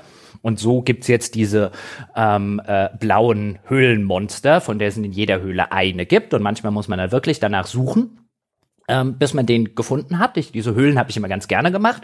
Und wenn die eben sterben, spawnt so ein kleiner hellblauer Hase, der irgendwie drei Meter läuft und dann, und dann verschwindet. Und ich habe es nie geschafft, den abzuschießen. Der sitzt aber auch, das ist auch so eine geile kleine Mechanik. Wenn du in der Spielwelt diesen Hasen siehst, ähm, dann bedeutet das, dass eine Höhle in der Nähe ist. Und wenn du den aufschreckst oder wenn du ihn mit dem Pfeil triffst, verliert er sogar Geld. Also diese, diese Rupien, diese kleinen Edelsteine, die das Geld in der Spielwelt symbolisieren. Und dann rennt er zur Höhle. Da kannst du ein paar Mal drauf schießen, je nachdem wie gut du bist. Dann kannst du relativ viel Geld machen mit dem kleinen Scheißhasen. Und äh, du findest damit automatisch den Höhleneingang. Und das ist so eine kleine, nette Idee von zig Ideen in dem Spiel, die ich einfach so, so gerne mag. Dieses, du hast die Höhle übersehen, aber den Hasen vielleicht nicht.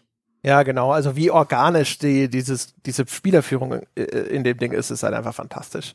Ist halt einfach der geilste Shit. Ich weiß übrigens bis heute nicht, was diese Bubul-Gems machen, die die Dinger verlieren. Hm, ich habe hab keine Ahnung, wo man die hinträgt. Ich habe den, ich hab den NPC gefunden und dann habe ich einen Bobo-Goblin-Hut gekriegt, Helm. Ah. ah. Ja, also ich habe mir schon gedacht, dass da wieder irgendwie, weil in der Unterwelt, da gibt's ja diese kleinen Wisps, diese kleinen Flämmchen, die man da einsammelt, die so ein bisschen wie so, weiß ich nicht, so verlorene Seelen sind. Und da gibt's ja auch einen Charakter, der hat dann so einen Shop, wo du die quasi eintauschen kannst und solche Geschichten. Ja. Aber das Geile ist halt, es gibt so viel geilen Scheiß, den du einfach entdecken kannst. Da ist am Anfang dieser Hase, dann hoppelt der Hase weg und dann irgendwann spannst du, okay, der Hase führt einen immer zu einer Höhle und du kannst auf den Hasen schießen und dann verliert er diese Rupien. Und es gibt sogar, weiß nicht, ob du, du darauf auch gestoßen bist, es gibt eine Möglichkeit, verrate ich jetzt nicht, aber es gibt eine Möglichkeit, ein äh, Tierchen zu finden, das alle Höhlen in einer Region für eine Zeit markiert. Ah, das, das war das, was der Pferdegott gemacht hat? Das, ich sag dazu nichts. Ja, weil, weil ich weiß immer noch nicht, hat der einfach nur die Höhlen markiert oder ist da noch mehr? Also das ist mein, ich meine, das war nicht der Pferdegott, das hatte was zu tun mit Kirschblütenbäumen und das war, glaube ich, so ein Hirsch. Ah, sie, äh, äh, äh, der Pferdegott, äh, das ist auch so ein geiles Ding, du kannst in einem Ach stimmt, das war der Hirsch besonders bequemen Richtig. Bett schlafen und dann kriegst ja. du Visionen vom Pferdegott und der erzählt dir zum einen, wo seine Inkarnation rumsteht, also ein besonders geiles Pferd. Der erzählt dir aber auch zig andere Sachen, wo du mal einfach hingehen und gucken kannst, weil es da was zu finden gibt. Es sitzen in den Stellen Leute, die lesen die Zeitung und dann redest, fragst du die, was steht denn in der Zeitung und die geben dir auch Hinweise, was du mal ausprobieren kannst und so und es ist halt einfach, es ist vollgestopft von, hey, guck mal, hier ist ein Hinweis Kannst du machen, kannst du lassen, ist egal. Gibt jetzt nicht sofort eine Markierung auf der Karte oder sowas. Du kannst es auch einfach, kannst einfach weggehen und es einfach vergessen. Ja. Und das ist echt gut. Dieses, du kannst das auch einfach vergessen. Es kann dir einfach scheißegal sein. Das stimmt. Und das mit dem, ich finde das jetzt kein so riesen, weil so ging's mir. Ich kam halt irgendwo, ich kam an irgendeinen Baum, da saß ein NPC drunter und er hat gesagt, ich habe gehört, wenn man hier irgendwie eine Frucht irgendwie äh, opfert und da stand neben dran so eine Schale, da habe ich dann Apfel reingelegt, dann so ein Viech erschienen und dann war plötzlich Höhlen markiert. Ja, genau. So war das bei mir. Und ich frage mich jetzt bis heute auch das, wie gesagt, ich will es nicht nachlesen, ich will es irgendwann selber rausfinden. Markiert er einfach nur Höhlen und that's it? Ist irgendwas Besonderes vielleicht in einer der Höhlen? I don't know. Aber sofort bin ich halt interessiert, weil das halt so eine Mechanik ist, Weißt du, ich laufe ganz organisch diesem Typen über den Weg, der da unter dem Baum sitzt. Denke, ich spreche ihn mal an. Ja, dann sagt er eben hier, ich habe gehört, wenn man hier irgendwie eine Frucht opfert, und dann dachte ich, ja, Apfel hast du ja im Inventar, probieren wir es halt mal mit dem aus. Er scheint irgend so ein, so ein, so ein, so ein Hirsch oder so, stimmt, das war's. Ja, und dann, dann leuchten plötzlich irgendwelche äh, äh, Höhlen in der Spielwelt. Dann latsche ich halt zu den Höhlen hin und habe jetzt noch nichts Besonderes an den Höhlen gefunden. Aber was ist einfach so eine Mechanik? Ich habe keine Ahnung, was im Gegensatz zu einem Assassin's Creed oder so, wo ständig nur Dinge passieren, von denen ich schon weiß, was sie aus auslösen werden. Das ist einfach so ein, ich habe keine Ahnung, was das hier jetzt gerade macht. Das ist geil. Ja, genau. Und du weißt auch vor allem nicht, was dich da jetzt wirklich erwartet. Gut, die Höhlen sind jetzt mehrheitlich ein bisschen langweilig, weil meistens du findest da halt Erz und manchmal ist da auch ein Schrein versteckt oder so. Aber egal, äh, es ist halt cool. Weil das, das gibt's in jeder Region und das ist halt damit, wenn du hinterher sagst, ich will halt alle Höhlen erforscht haben und gefunden haben in einer Region, dann findest du halt das Viech und dann markiert dir das alle Höhlen. Ich hab's blöderweise das erste Mal gefunden, als ich komplett neu war in einer Region und auf einmal war oh, oh. Okay. Alles so, ich so, ja, okay, what the fuck? Was ist das denn? Und so, ah, okay, alle, alle Höhlen, irgendwelche Zugänge oder sonst was, auch der Zugang in den Untergrund werden halt jetzt mit so Lichtsäulen markiert. Geht aber auch nach einer Zeit wieder weg. Also spammt dir jetzt nicht irgendwie die Map voll. Auf der Map siehst du es gar nicht. Es sind einfach nur diese Lichtsäulen in der Welt. Ja, und das Spiel ist wenigstens clever genug. Es gibt wirklich schon viele Höhlen und in vielen davon ist natürlich nicht in jeder, weißt du, aber das ist eben auch da wieder kein Far Cry oder Assassin's Creed, wo du halt weißt, okay, Banditenlager ist immer X ja, sondern viele Höhlen ist tatsächlich nur ein, ähm, am Ende wartet eben dieses blau leuchtende Viech und du bekommst halt einen dieser sammelbaren Gegenstände und auf dem Weg dahin findest du halt in der Regel immer eine Reihe von festgelegten Ressourcen, meistens aber welche, die du ganz gut gebrauchen kannst. Aber dann gibt's. Ist auch immer eine Kiste, immer eine Schatztruhe. Genau, es ist mindestens immer eine Kiste drin, manchmal sind auch mehrere Kisten drin und manchmal kann es ja halt passieren, da ist auch einer dieser Schreine drin, die man dann eben äh, benötigt, um seine Herzen oder seine Ausdauer zu steigern, sozusagen die die Grundprogressionsmechanik des ganzen Spiels. Oder es kann dir halt auch mal passieren, zum Beispiel meine Lieblingsrüstung, das Climbing Gear, also die Kletterausrüstung, die ist ausschließlich in Höhlen versteckt. Und zwar nicht in irgendwelchen besonderen Höhlen, sondern einfach in Höhlen, die du im Laufe der Spielwelt einfach so auf deinem Weg finden kannst. Und wenn du dann sozusagen die Geheimräume findest, ähm, wie ich das geschafft habe, dann hatte ich mein komplettes Climbing Gear. Und ich liebe mein Climbing Gear, weil damit klettert man deutlich schneller, wenn man das ganze Set zusammen hat. Und ich liebe dieses Ding. Ja, das ist geil. Andererseits ist es halt auch so ein Ding, wo du dann da sitzt und denkst dir, okay, jetzt muss ich wieder ins Inventar und mich anders anziehen, weil ich das gerade ganz gut gebrauchen kann. ja, aber ich habe das einfach immer an. Ja, aber das war dann hinterher, äh, man kann dann hinterher ja auch diese großen Feen wieder freischalten mhm. und die verstärken eine Rüstung und ich hatte halt Ressourcen für eine andere Rüstung, nicht für das Climbing Gear. Ähm, und dann habe ich halt, dann war halt meine starke Rüstung war halt was anderes. Und dann hatte ich immer die starke Rüstung an und dann, wenn ich das Climbing Gear gebraucht habe, musste ich mich wieder umziehen. Und wenn es kalt war, musste ich mich wieder umziehen. Und wenn es zu heiß war, musste ich mich wieder umziehen. Das passiert mit solchen Abständen, dass es meistens nicht so schlimm ist. Aber gerade Klettern passiert natürlich recht häufig. Das heißt, so dieses Hin- und Her-Dingern und dann habe ich dann auch, ich habe dann irgendwann gedacht, so fuck it, ich laufe jetzt in, in dem Climbing Gear rum und wenn irgendein schwerer Kampf kommt, dann ziehe ich mich anders an. So rum ist es besser. Ja, das habe ich ja immer, immer Climbing Gear. Und wenn ich mal einen Wasserfall hochschwimmen muss, das ist auch wieder wie im Vorgänger, dann gibt's jetzt von den, wie heißt es doch gleich? Sora oder so. Sora, genau, gibt's die Sora-Rüstung, da kannst du einen Wasserfall hochschwimmen zum Beispiel. Ich habe dann wirklich nur noch, oder wenn's kalt wurde, dann habe ich halt ein Teil des Sets ausgetauscht. Ja, aber ich will immer schneller klettern.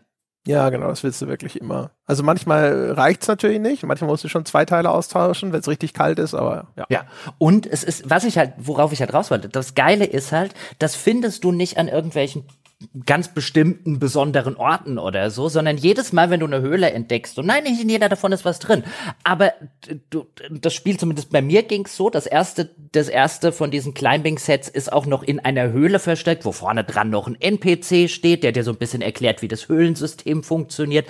Also das Spiel hat mich zum Beispiel gleich darauf konditioniert. Nicht in jeder Höhle ist was, aber du solltest jede Höhle erforschen, weil die Chance besteht, dass irgendwas richtig Geiles drin ist. Und das ja. ist halt, das ist halt so als Motivation Motivation ähm, so viel stärker äh, als als äh, was das Open World einerlei sonst so zu bieten hat, weißt du, wie wie eben bei Assassin's Creed. Ich nehme das jetzt leider Gottes häufig vielleicht mal als Negativbeispiel, weil es halt so ein plakatives Negativbeispiel ist, ist halt Banditenlager am Ende eine Kiste, irgendein Zufallsitem drin. Wenn ich Glück habe, macht's drei DPS mehr als das, was ich habe.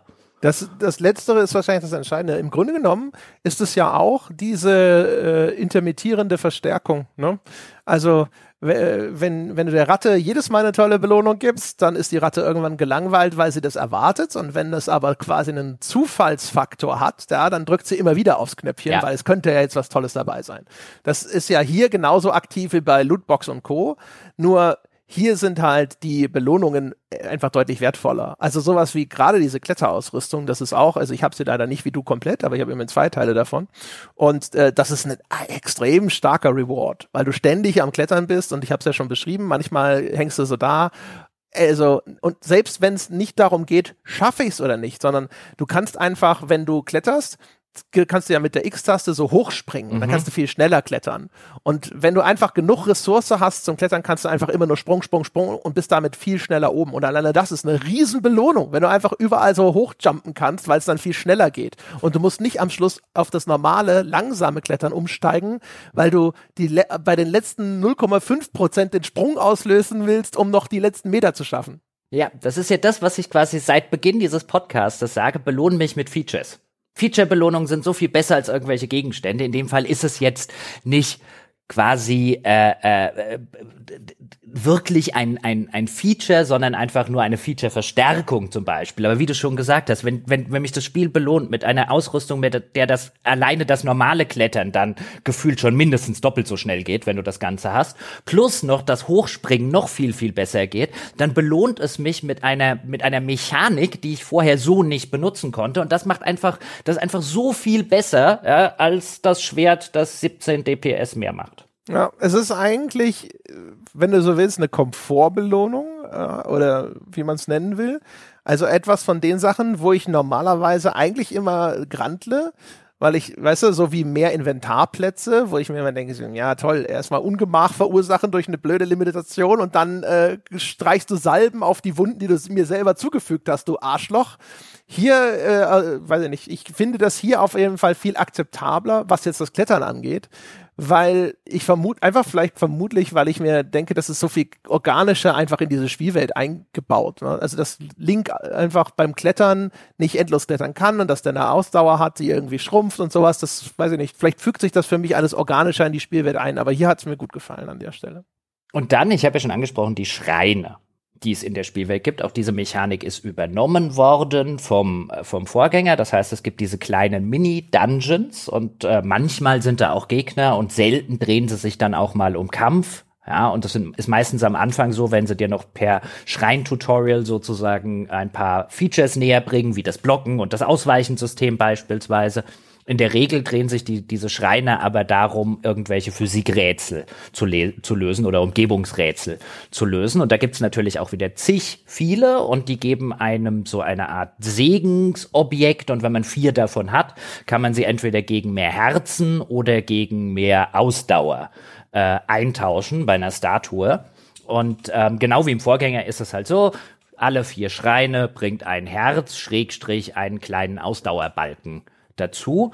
Und ähm, auch hier ist es wie im Vorgänger übrigens schon. Es gibt sehr, sehr viele dieser Schreine. Man braucht vier von denen, ja, um sozusagen eine sichtbare Belohnung zu bekommen. Wenn diese Schreine scheiße wären, wird das Spiel genau hier schon zusammenbrechen. Ja, total. Übrigens, die hätten gerne markieren dürfen, wo diese scheiß Statuen stehen, wo man das eintauschen kann. Ich habe dann am Anfang habe ich gedacht, fuck, wo war denn jetzt, wo war denn jetzt eine von den ich habe hier genug äh, hier Leuchtkugeln gesammelt, um irgendwie fünf Herzen zu kriegen. Aber wo war das nochmal mit dem Einlösen? Ich wusste am Anfang, in diesem Lookout Landing gibt's eins und deswegen bin ich immer wieder dahin schnell gereist. Ich habe ich hab gedacht, es gibt's. Dann hab ich, bin ich dahin gereist, habe es nicht gefunden, weil es im Keller steht. Mhm. Ja. Und äh, da habe ich gedacht, fuck, äh, war wohl doch woanders. Und dann war da nicht in dem Kakariko Village, war da noch eine und sonst irgendwas. Ich habe erst dann hinterher natürlich eingeprägt. Aber so die ersten Male habe ich gedacht so, ey, ja, wenn du jeden blöden Skyview Tower und sonst was einträgst, dann mach doch auch eine Markierung, wo die scheiß Statuen stehen. Ja, wobei, ich mag das ja eigentlich, dass die einzigen Markierungen, die es ja in der Regel gibt, sind Ortschaften und Schnellreisepunkte. Ja, aber diese komische Bargener-Statue zum Beispiel, die hat er dann auch auf der Map markiert. Stimmt. Die, wo du stimmt, ja, ja. die Herzen gegen Stamina austauschen kannst. Stimmt, stimmt, stimmt. Hm. Also keine Ahnung. Also es ist halt einfach nur so, weißt du, so, so die, die, die Nickeligkeiten, wo man so zwischendrin mal so ein bisschen vom Spiel geprellt ich, wurde und sich dachte so, Meh. Ja, aber andererseits finde ich den Aspekt schon wieder geil, weißt du, allein diese Tatsache, was ich für Notizzettel neben mir äh, liegen hatte, weil sie auch zum Beispiel solche Sachen einfach nicht machen, wie ein, wenn du am Anfang dastehst und die ganze Karte ist noch vollkommen zu. Du weißt ja noch nicht mal, außer du kannst dich noch dran erinnern vom Vorgänger oder so, weil sie ja die Welt jetzt nicht recycelt haben, sondern wieder neu nachgestellt haben. Wir befinden uns also in derselben Welt. Ähm, aber dann stand ich halt da und sagen, okay, jetzt würde ich mal gern zu den Sora gehen. Wo sind denn die? Und dann, dann ist nicht so, als würdest du dann auf der Karte gucken können, wie in vielen anderen Spielen. Ja, ah, da ist einer dieser vier Regionsquests, eine davon werden schon die Sora sein. Ähm, aber wie, wie das Gebiet heißt, das du noch nicht aufgedeckt hast, das steht da nicht.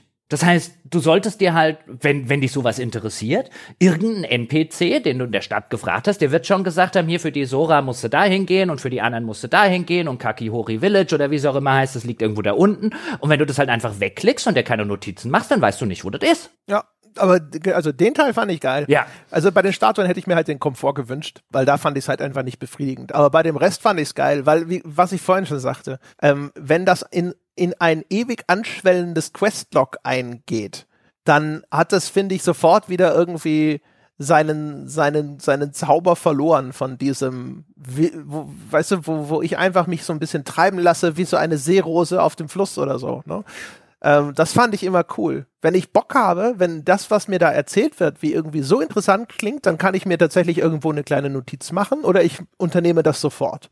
Aber wenn ich, wenn ich mir denke so, na, dann ist es auch einfach weg. Dann hat er das erzählt, aber dann ist es danach auch einfach weg. Komplett vergessen für immer. Ja, oder eben an, was ich ja auch so, so schätze an diesem Spiel, ist, du läufst jetzt an irgendeinem äh, Boboglin, heißen sie Bobogoblin, wie auch immer, Dorf. Bokoblin. Ja, ähm, oder, oder so, ein so ein Totenkopffelsen oder so vorbei und du denkst dir, hm, da ist ja vielleicht was Interessantes drin, aber ich habe einfach gerade keinen Bock auf das Ausräuchern von so einem Ding.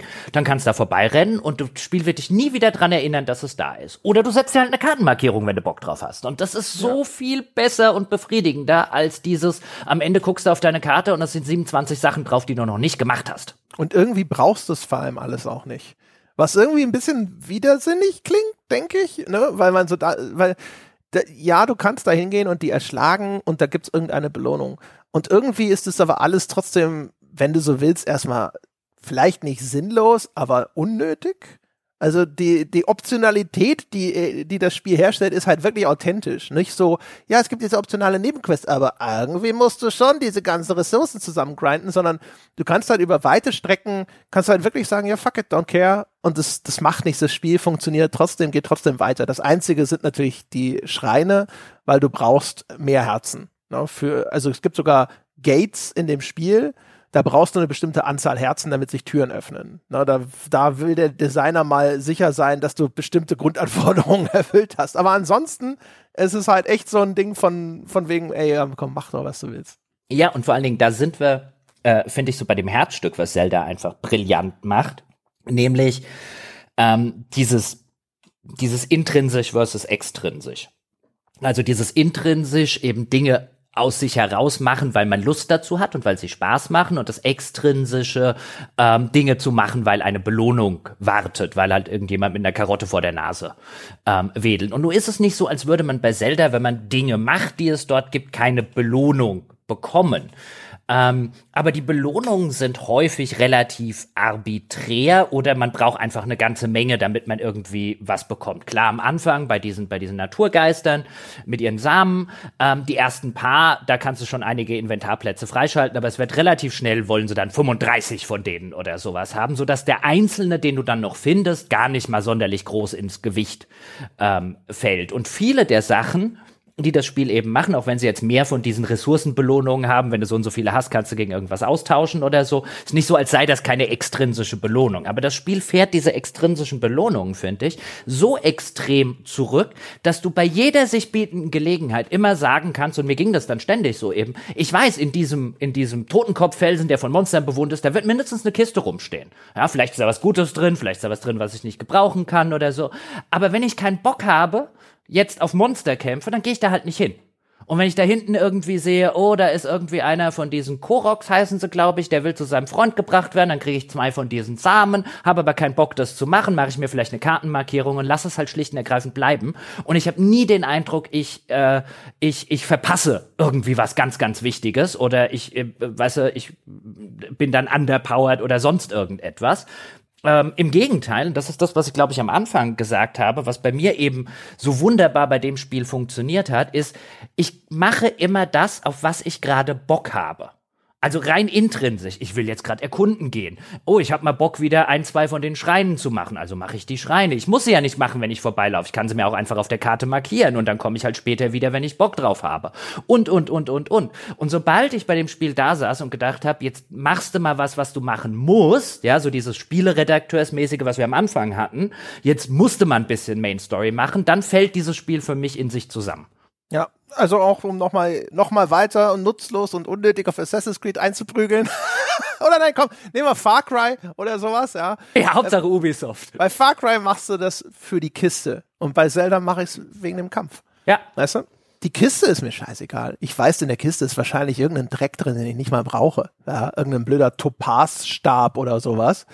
Äh, aber ich laufe manchmal da vorbei und dann sehe ich so ein Monsterlager und dann denke ich, ja, Ja, ich glaube, es ist Zeit, ihn aufs Maul zu hauen, richtig. ja, also ich meine, der da hinten hat eindeutig am Ohrfeigenbaum geschüttelt. Ja, genau. Ja, ich hab's genau gesehen. Es ist halt ein wirklich, das ist, das Ding ist halt echt so diese, das ist ja so, so, so ein Bauchladen und es sagt so, hey, hast du Bock zu kämpfen? Hast du Bock einfach Physikrätsel zu machen? Dann arbeite diese Schreine durch, hast du Lust, Sachen zu bauen, das kannst du überall machen oder geh, hast du Lust, irgendwie durch die Gegend zu fliegen, dann geh auf diese, diese Sky Islands und bau dir einen Flieger und so weiter und so fort. Ne? Und du sitzt halt je, zu jeder Zeit da und denkst dir so, ja, worauf habe ich denn gerade Lust? Ne? Und manchmal kommst du einfach in einem Monstercamp vorbei, ist vielleicht auch ein bisschen größer, oder sonst irgendwas und denkst dir so, ja, genauso du stolperst manchmal über so Minibosse, die einfach irgendwo in der Spielwelt rumstehen und dann denkst du dir manchmal, wie bei diesen Fluxkonstrukten, denkst du dir so, oh ja, da habe ich jetzt Bock drauf. Aber manchmal denke ich mir auch so, nee, danke, jetzt nicht. Und dann, dann laufe ich halt einfach weg. der steht dann da und sagt so, ey, was? Ha? Moment mal. Der ist, auch, ja, der ist auch später noch da. Ja, ja, genau. der rennt nicht weg. Ähm, und vor allen Dingen, ich habe ja jetzt die, die vergangene Woche, habe ich ja alternierend Zelda und Diablo 4 gespielt. Und weiter entfernt könnten diesbezüglich intrinsisch versus extrinsisch zwei Spiele ja, nicht voneinander sein. Das ist echt hart. Weil Diablo, Diablo 4, mir macht's Spaß, an der Stelle sei das schon gesagt, mir macht sogar großen Spaß, aber das befriedigt total sozusagen den kleinen, ich will es jetzt nicht verharmlosend sagen, aber schon die, die kleine Suchtpersönlichkeit, die in mir steht, weil extrinsisch, extrinsisch, extrinsisch. Hier eine Lootbox, hier eine Kiste. Ding, ding, ding, ding, ding, ding, ding. Unbekannte Belohnungen hier, unbekannte Belohnungen da und so. Das ist nur extrinsisch. Ja, das spiele ich so.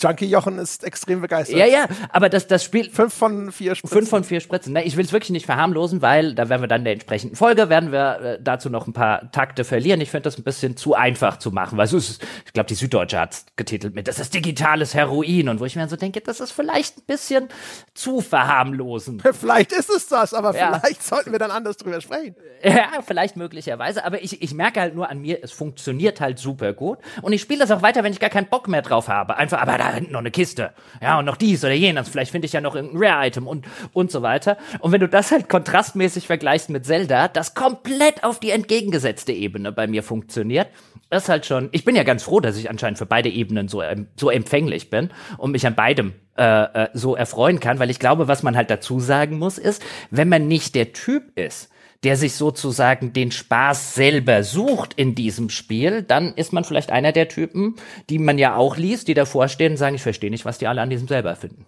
Ja, ist ja umgekehrt bei mir jetzt bei Diablo 4 so mhm. gewesen. Ich sitze da und denke mir, das ist, was ist das? Das ist doch Trash. Wieso spielt man das? Gameplay ist Müll. Also das ist doch, ich, ich sitze da manchmal da und, äh, und muss mich immer zügeln, ja, dann nicht irgendwie zu patzig zu sein und äh, über die ganzen Lemminge zu lachen, die diese Scheiße spielen. Hm? Also Gameplay Müll würde ich jetzt nicht unterschreiben, ja, aber Gameplay schon lange nicht das Niveau von dort, dafür ein ganz anderes Niveau von extrinsischen Karotten. ja, ja, genau. Das legt dir halt, Diablo legt dir halt immer wieder eine Line hin und sagt, ah, meine noch. Kann er kaum. Komm, das ist. Du willst doch dazugehören. Genau. Und Zelda legt dir halt sehr, sehr selten, wenn überhaupt, eine Line hin, sondern Zelda sagt halt, und Zelda traut sich ja auch zu sagen, was ich in dem Spiel ja auch mag, was mich bei manchen Sachen stört. Also vielleicht, weißt du, der eine oder andere sagt, da ist der Jochen jetzt aber nicht in sich selbst konkurrent und so weiter, dann mag das vielleicht sogar durchaus stimmen, weil ich sogar bei Zelda durchaus genieße, wenn ich irgendwie mal zehn Minuten wo lang gelatscht bin, wo irgendwie nichts passiert. Also diese Ruhephasen, die das Spiel auch braucht, glaube ich, zwischendrin. Weil, weil das ist ein Spiel viel mehr als ein Diablo, wo ich mir Gedanken über das Spiel mache, während ich es spiele. Das kannst du ja, Diablo kannst du teilweise, kannst einen Podcast nebenbei hören und halt einfach deine Tastenbewegungen machen. Ähm, und deine immer gleichen DPS-Kombos, wenn du da lustig dazu bist. Und bei Zelda ist es dann schon so. Dann laufe ich da irgendwie so lang und dann überlege ich, was machst du denn als nächstes? Hm, worauf hättest du denn jetzt gerade so mal ein bisschen Lust? Da vorne wäre ein Schrein, jetzt gehen wir da vorne nochmal auf den Berg und gucken, was es da sonst noch so alles gibt. Also diese, in den, in den Ruhephasen und teilweise auch in einer gewissen Umständlichkeit, die das Spiel manchmal ähm, absichtlich macht, weißt du, wie, wie jetzt auch, keine Ahnung, wenn du ein Pferd benutzt und dann rufst du das Pferd, wenn es zu weit weg ist, dann kommt es schon mal erst gar nicht. Ist nicht jetzt wie äh, bei gewissen anderen Spielen, du rufst deinen Gaul und dann sitzt du quasi gefühlt schon drauf oder so. In der Hinsicht, bei der Entschleunigung teilweise, erinnert es mich so ganz leicht auch an Red Dead Redemption 2.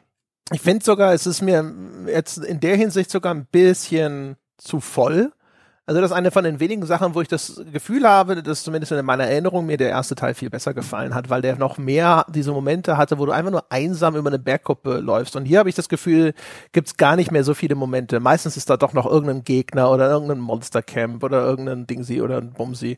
Gibt's auch noch, aber ich habe das Gefühl, das ist weniger geworden. Ich habe das Gefühl, es ist dichter bestückt mit äh, irgendwas. Da fliegt noch mal irgendeins von diesen Kiesviechern da rum oder was auch immer. Hm, also ich hatte schon Dinge, wo ich gedacht habe, oh, hier war jetzt aber schon lange nichts mehr, zumindest nichts, was ich wahrgenommen habe. Ähm, kommt wahrscheinlich auch drauf an, wo du unterwegs bist in der Spielwelt. Und ich glaube, also weißt du, wenn wir beide unsere Wege durch die Spielwelt nachzeichnen würden, weißt du, wenn wir das bei einem Assassin's Creed machen, würde wetten, unsere Wege, klar, immer mal wieder gäbe es Abweichungen, unsere Wege wären aber grundsätzlich dieselben. Wenn wir das bei Zelda machen würden, hätten wir absolut unterschiedlichste Dinge. Können wir ja machen. Hast du es gesehen? Es gibt ein Feature, wo du dir einen Weg durch die Spielwelt einblenden lassen kannst. Nee, habe ich nicht gesehen. Hast wahrscheinlich die Sidequest noch nicht. Da gibt es eine Sidequest, da kannst du zusätzliche Sensoren für das Pura-Pad. Ah, die, die, ja, da, da habe ich einen Teil davon gemacht, die ich viel zu spät gefunden habe. Ja, aber das ist, das finde ich halt zum Beispiel, das ist echt geil, weil das sind so Dinger, da gibt's auch ein, äh, dann halt, ja, ich, wir müssen aufpassen, das steigen uns die Leute doch noch aufs Dach, dass wir zu viel Zeug erzählen. Aber auf jeden Fall, da kann man diese zusätzlichen Sensoren und das eine ist einfach nur so ein Komfortfeature, dass dir halt einfach den kompletten Weg über die Karte anzeigt. Und das ist einerseits nett, andererseits aber auch total praktisch, weil du kannst dann einfach anhand dieses Dings gucken und so, ah, guck mal, da war ich noch gar nicht das ist eine geile Idee, weil ich mm. finde, das ist so eine interessante Grafik. Ich, ich fand es einfach so interessant zu sehen, jeden Schritt, den ich schon mal gemacht habe. Das sieht aus wie, wer es kennt, man kann ja sich ähm, diese Geolocation-Daten, die deine Handys die ganze Zeit über dich sammeln, die kann man sich ja auch anzeigen lassen auf Google Maps und so. Und dann siehst du auch all deine Bewegungsdaten sozusagen visualisiert. Und das ist halt bei Zelda jetzt quasi für die Bewegung von Link eingebaut. Und das finde ich alleine schon einfach attraktiv, sozusagen meine Heldenreise jetzt quasi visuell auf der Map zu sehen, aber ist auch praktisch. Hm, ja, da gibt's so eine ganze Quest-Linie, ich finde, so viel dürfen wir erzählen, in der verschiedene zusätzliche Fähigkeiten noch für dein Ingame-Gadget, für dein Pura-Pad ähm, äh, freigeschaltet werden. Ich meine, immerhin, das Spiel sagt dir schon sehr, sehr früh, ja, wenn du die ersten paar Quests machst, ähm, wie es jetzt, glaube ich, die meisten Leute machen würden, sagt dir schon relativ früh, ja, sagt dir ein NPC, wenn ich da in meinem Labor in dieser Kakikori Kakika Village da bin, ja, den Namen, den ich mir nicht merken kann. Dann kommst du mal vorbei und dann können wir mal gucken, was wir mit deinem Pura-Pad noch machen können. Und zwar halt nie auf dem Weg. Und irgendwann nach, glaube ich, 60 Stunden oder so habe ich mal bei dem gestanden. Und dann das, äh, hat er mir eine Fähigkeit freigeschaltet, wo ich gesagt habe, wärst du doch gleich mal gekommen. Ja, genau. Also das ist halt echt das ist so viel Zeug. Äh, du kannst da auch viel früher hinkommen, weil du triffst jemanden und dann erzählt er dir, ja, da ist ein Problem in seinem Dorf und dann gehst du da vielleicht hin. Aber du gehst halt vielleicht auch nicht hin, weil du denkst dir gerade so, nee, jemand anders hat mir aber erzählt, dass es da hinten einen riesigen weißen Schimmel gibt. Den fange ich jetzt. Ich will einfach mal gucken, was der riesige weiße Schimmel kann. Oh, ich habe mir übrigens extra für das Spiel, damit ich es mal ausprobiert habe, ja, damit es mal 18 gut investierte Euro gewesen sind, meine Damen und Herren, ich habe mir so ein Amiibo gekauft. Mhm. Ah ja, richtig, die, die, die habe ich ganz vergessen. Und? Da war's. Da, da habe ich aber tatsächlich im Internet äh, nachgeguckt. Ähm, ich hatte ja, wer es nicht weiß, es gibt ja von Nintendo, gibt es ja die sogenannten Amiibos. Das sind ja so Figuren, so Sammelfiguren, ähm, wo es zu jedem Spiel irgendwie sonst wie viele davon gibt und die dann in anderen von Nintendo Spielen ähm, irgendwelche Belohnungen freischalten. Die kann man dann so scannen, ja, und dann bekommt man irgendwie jeden Tag eine Belohnung oder sonst was. Und ich habe mir jetzt den äh, Link aus Super Smash Brothers bestellt bei Saturn für 18 Euro. Ähm, der bringt nämlich das beste Pferd im Spiel. Habe ich gelesen. Aha. Mhm. Und, und das hatte ich dann. das geilste Pferd im Spiel? Das Pferd ist schon geil. Das Pferd ist schon schnell und hat Ausdauer wie die Sau und fängt gleich mit irgendwie 100 Zuneigung und so weiter an. Äh, das Pferd habe ich gerne benutzt, ja, bis ich rausgefunden habe, wie man das Amiibo benutzt. ist peinlich. Darf ich keinem erzählen. Wie? Ich dachte, das Pferd kriegst du über den Amiibo. Ja, aber du musst ja den Amiibo erstmal scannen. Ja, den musst du doch, das ist so ein NFC-Chip, den hältst du drüber wie so ein Türöffnungschip. Ja, ja, das dachte ich auch. Und dann saß ich da mit meinem Pro-Controller und mit meinem Link aus Super Smash Brothers, ja. Und dann habe ich den, habe ich den da so dran gehalten. Da ist nichts passiert. Und habe ich den woanders dran gehalten. Also ich habe den quasi an. Musst du über die Switch halten, nicht über den Controller. Nein, über den Controller mussten halten. Echt? Ich dachte, das ja. ist. Ja Der NFT Ding an der an der Switch? Nee, der ist zumindest im Pro Controller ist er quasi unter dem habe ich ich habe danach gelesen, ja, wo muss ich das Ding dran halten? Ist nichts passiert, ist nichts passiert. Gott, ich habe den in sämtlichen möglichen und unmöglichen Posen an meinen Controller gehalten, habe irgendwie gegoogelt noch und nöcher, und die alle gesagt, muss nur so da dran halten und so weiter, bis ich auf die Idee gekommen bin, du musst erst in diesem Fähigkeitsmenü dieses diese Amiibo auswählen Äh, in diesem Skill-Menü, da ist, äh, äh, wurde Ultrahand und so, und da ist auch eine, eine, ein, ein Amiibo-Ding, das ich bis dahin quasi gedanklich völlig ausgeblendet habe und gar nicht, musst du den scheiß Amiibo dann jedes Mal dran halten? wenn du wieder eine Belohnung haben willst, schon. Es gibt mehr auch, als das Pferd? ich, ich weiß es nicht, ich habe ihn direkt am ersten Tag weiter verschenkt. Weil abends, als ich den benutzt habe, es gibt anscheinend auch so Amiibo, ich wollte einfach mal so ein Ding benutzen. Und es gibt aber anscheinend auch Amiibos, die, wenn du es das zweite Mal benutzt, ich glaube, dann kriegst du kein Pferd, sondern dann kriegst du halt irgendwie so Zufallsbelohnungen. Kannst aber nur einmal am Tag benutzen, die Dinger. Hm? Ja, Und- ja. und- also ich meine, das ist ja ganz clever, weil ansonsten, dass der Amiibo, dass nicht einer den Amiibo kauft, sondern reicht er den zehnmal rum und alle schalten sich das Pferd frei und fertig. Doch, anscheinend, das, das scheint zu gehen. Du kannst die weiterzugeben, weil an dem Abend, wo der Amiibo endlich angekommen ist, ja, wenn er ein paar Tage länger gedauert hat, war Kumpel Christian bei mir zu Besuch und wir haben eine kleine Bierprobe gemacht. Und Kumpel Christian hat zwei Jungs, so acht und 13 müssten die jetzt mittlerweile sein, die sind riesige Zelda-Fans. Die haben, glaube ich, äh, Breath of the Wild haben die jahrelang gespielt. Und auch jedes Mal, wenn ich da bin, kommt dann der Kleine immer mit der Switch angelaufen. Jochen, Jochen, Jochen, soll ich dir mal was in Breath of the Wild zeigen? Und dann habe ich gedacht, wenn ich jetzt Christian heute Abend den Amiibo mitgebe und die morgen das beste Pferd im ganzen Spiel kriegen, habe extra nachgelesen, anscheinend kann man die auch weitergeben. Hoffe, dass es funktioniert hat. Ja, ähm, dann hat, hat er die zwei glücklichsten Jungs auf dem Planeten und dann habe ich meines Amtes gewaltet.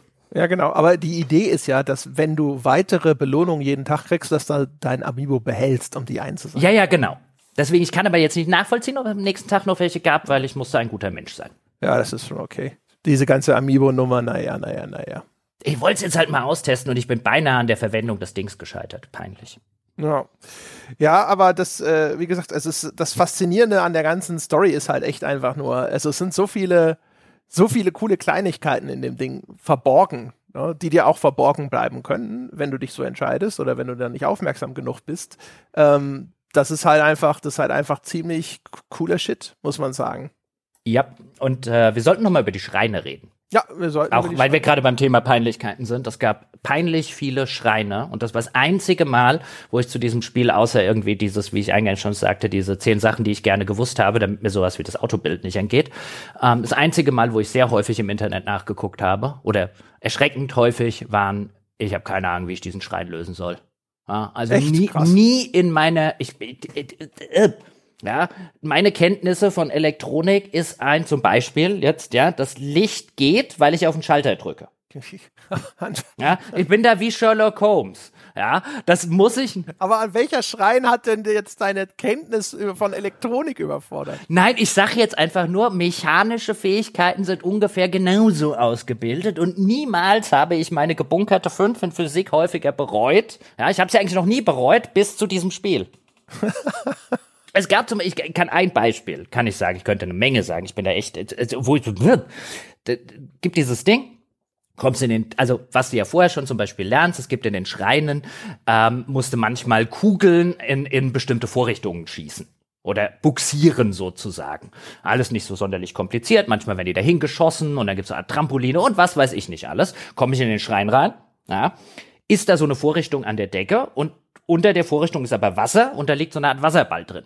Und dann habe ich den Wasserball genommen und habe ihn so aufs Wasser dotzen lassen. Dann ist der aber nicht hoch genug gedotzt, um in diese Vorrichtung zu kommen. Und habe da vielleicht eine halbe Stunde in dem Schrein rumgemacht. Ja, und immer wieder, wie oft ich versucht habe, diesen Wasserball da irgendwie drauf dotzen zu lassen. Ich wäre alleine nie auf die Idee gekommen, dass er viel höher schießt, wenn ich ihn mit Ultrahand quasi unters Wasser und ihn unterm Wasser erst loslasse, dass er nach oben geht. Ah, an den Schrein kann ich mich, glaube ich, erinnern. Also zumindest einen, der so ähnlich war. Äh, den habe ich aber ganz anders gelöst, tatsächlich. Ah, den kann man doch an, also diese, auf diese Idee zu kommen, und das ist, passiert ja auch wirklich, weißt du, wenn du jetzt so einen, so einen prall gefüllten Wasserball irgendwie so unters Wasser drückst und dann hoch, der, der, der, der springt ja wirklich so hoch erstmal, also nicht so hoch wie jetzt in dem Spiel oder so, aber auf diese Idee zu kommen, wäre ich nie drauf gekommen, nie, never ever. Ja, also ich erinnere mich zumindest auch an so ein Ding mit einem Ball, der immer so rumgedotzt ist. Und das, da bin ich auch, äh, ich glaube, auf den Ball gesprungen und dann auf eine Plattform und dann habe ich den mit der Hand einfach irgendwo anders hingeschoben. War vielleicht auch. Wenn man das richtig getimed hat, konnte man auf den, auf den Ball quasi lange noch hüpfen, um einfach weiter zu der, da war so eine Plattform in der Mitte. Irgend sowas. Vielleicht war das auch nochmal ein anderer Schrein, keine Ahnung. Kann auch, oder, oder es gab einen Schrein zum Beispiel, da musstest du, um weiterzukommen, musstest du nicht nur ein Boot bauen, sondern äh, das Einzige, was dafür da war, zumindest äh, hat dann auch das irgendwann das Internet gesagt, als ich nicht mehr weiterkam, äh, musstest du dem Boot Paddel bauen. Da wäre ich auch nie drauf gekommen. Das habe ich, glaube ich, gar nicht gesehen. Also ich finde, die Mehrzahl der Schreine fand ich zu einfach. Und dadurch ist es dann lästig, wenn ich da reinkomme und dann, ich schaue auf die Baumaterialien, ich schaue auf den Raum und ich denke mir alles gleich, ich weiß, was ich tun muss. Und jetzt muss ich nur noch die Scheiße zusammenbauen. Das ist dann immer eher so, äh. Das sind dann auch so Schreine, da, da zischte dann so durch. Es gab echt viele Schreine, da war ich irgendwie drei Minuten. Einfach so pff, durch. Weißt du? Aufzug, Propeller drunter, ja, fertig, jetzt bin ich hoch. Ja, ne? Kommt halt auf den, auf den Schrein an. Also die genau. am Anfang alles cool. Ja, aber dann im weiteren Verlauf, da waren Schre Shrines dabei, ja, ähm, wo ich echt reingekommen, Baumaterialien gesehen, Raum gesehen, what the fuck? Es gibt ein paar, die sind richtig geil, clever. Da habe ich auch lange gesessen und gedacht so, äh, ja, nu, weiß ich nicht, was willst du eigentlich von mir? Ähm, oder wo ich, wo ich irgendwie eine Idee hatte, die ich dachte, dass sie funktioniert die war halt einfach falsch und dann eierst du ewig an dieser falschen Idee rum, bis du irgendwann denkst, okay, wir müssen hier, glaube ich, nochmal neu ansetzen. Es war aber echt, also, das ist so, weiß ich nicht, zwei von zehn. Und der Rest ist halt wirklich so ein Ding, wo du da sitzt, denkst du so, aha, da ist also so ein, so, ein, so eine Art Paddel äh, ein großes und da liegt eine Kugel, dann hebst du mit der Ultrahand das Paddel an, dann schießt du damit die Kugel weg, dann fliegt die Kugel zu kurz, du denkst dir so, aha, was ist denn hier noch? Ah, da ist ein großer Quader, ja, dann baue ich den Quader unten ans Paddel dran, damit es mit mehr Wucht und auch weiter vorne schon die Kugel schießt und dann fliegt die weiter und dann, genau so ist es auch und dann klappt es und du gehst weiter. Ja, da gab es zum Beispiel auch einen, wo, wo auch so eine Kugel automatisch kommt und dann wieder so eine Vorrichtung irgendwo an einer ganz anderen, schräg gegenüber an einer anderen Wand über einem Aufzug hängt und ich dann auch so, hä, wie soll denn das gehen? Auf jeden Fall, was du machen musst, du musst dir halt so einen Flipper bauen. Ja. Oh, ich habe übrigens jetzt den Eintrag in meinen Notizen gefunden mit dem Ball und ich glaube, das ist ein anderer Schrein als der, den du meinst, weil ich habe mir nämlich hier aufgeschrieben, ich, dass ich auf den Ball gesprungen bin und dann bin ich mit dem Ascent-Feature damit äh, durch die das Ascent-Feature haben wir glaube ich noch gar nicht besprochen. Das ist eine Spezialfähigkeit, mit der kann man durch die Decke durchdiffundieren sozusagen und Link taucht dann einfach dort wieder auf, wo der nächste Hohlraum ist. Bei so einer Plattform einfach nur 20 Zentimeter weiter höher auf der Plattform. Man kann aber auch quasi durch ein Berg massiv durch bis zum Gipfel mit dem Ascent-Feature durchsteigen. Und ich bin dann also mit Ascent auf die Plattform oben drauf und habe dann hinterher festgestellt, was ich hätte machen müssen, ist mit dem Bogen Seile durchschießen, an denen diese Plattform hing, damit daraus eine Rampe wird. Aber da war ich schon fertig mit dem Schreien, weil das ne, bei dem nächsten Rätsel konnte ich mich nicht durchschießen und dann musste ich dort raffen, dass man die Seile durchschießen kann. Und dann habe ich gedacht, ach, das, das wäre im Raum vorher auch schön was die Lösung gewesen. Also meine vertikale Reise durch Zelda war auch wirklich, geht hier Ascent, ja, und dieses Ascent, also dieses Aufsteigen-Feature, wird eigentlich nur dadurch behindert, und ich meine, das, also ich meine, die, die ganze Physik-Engine, die dem zugrunde liegt, plus jetzt noch diese Tatsache, dass du durch jede Deckenoberfläche durch kannst, solange quasi die, die unmittelbare Decke über links Kopf nicht zu hoch ist. Und wie gesagt, du kommst aus einer, theoretisch aus einer Höhle im Berg, äh, auch bis zum Berggipfel hoch. Also da sind sozusagen keine Hindernisse gesetzt, was die, was die Aufstiegshöhe an sich angeht, solange eben die Decke äh, ein, ein äh, nicht zu hoch über links Kopf ist. Und meine vertikale Reise durch Zelda war, geht hier Ascent? Nein, Rakete.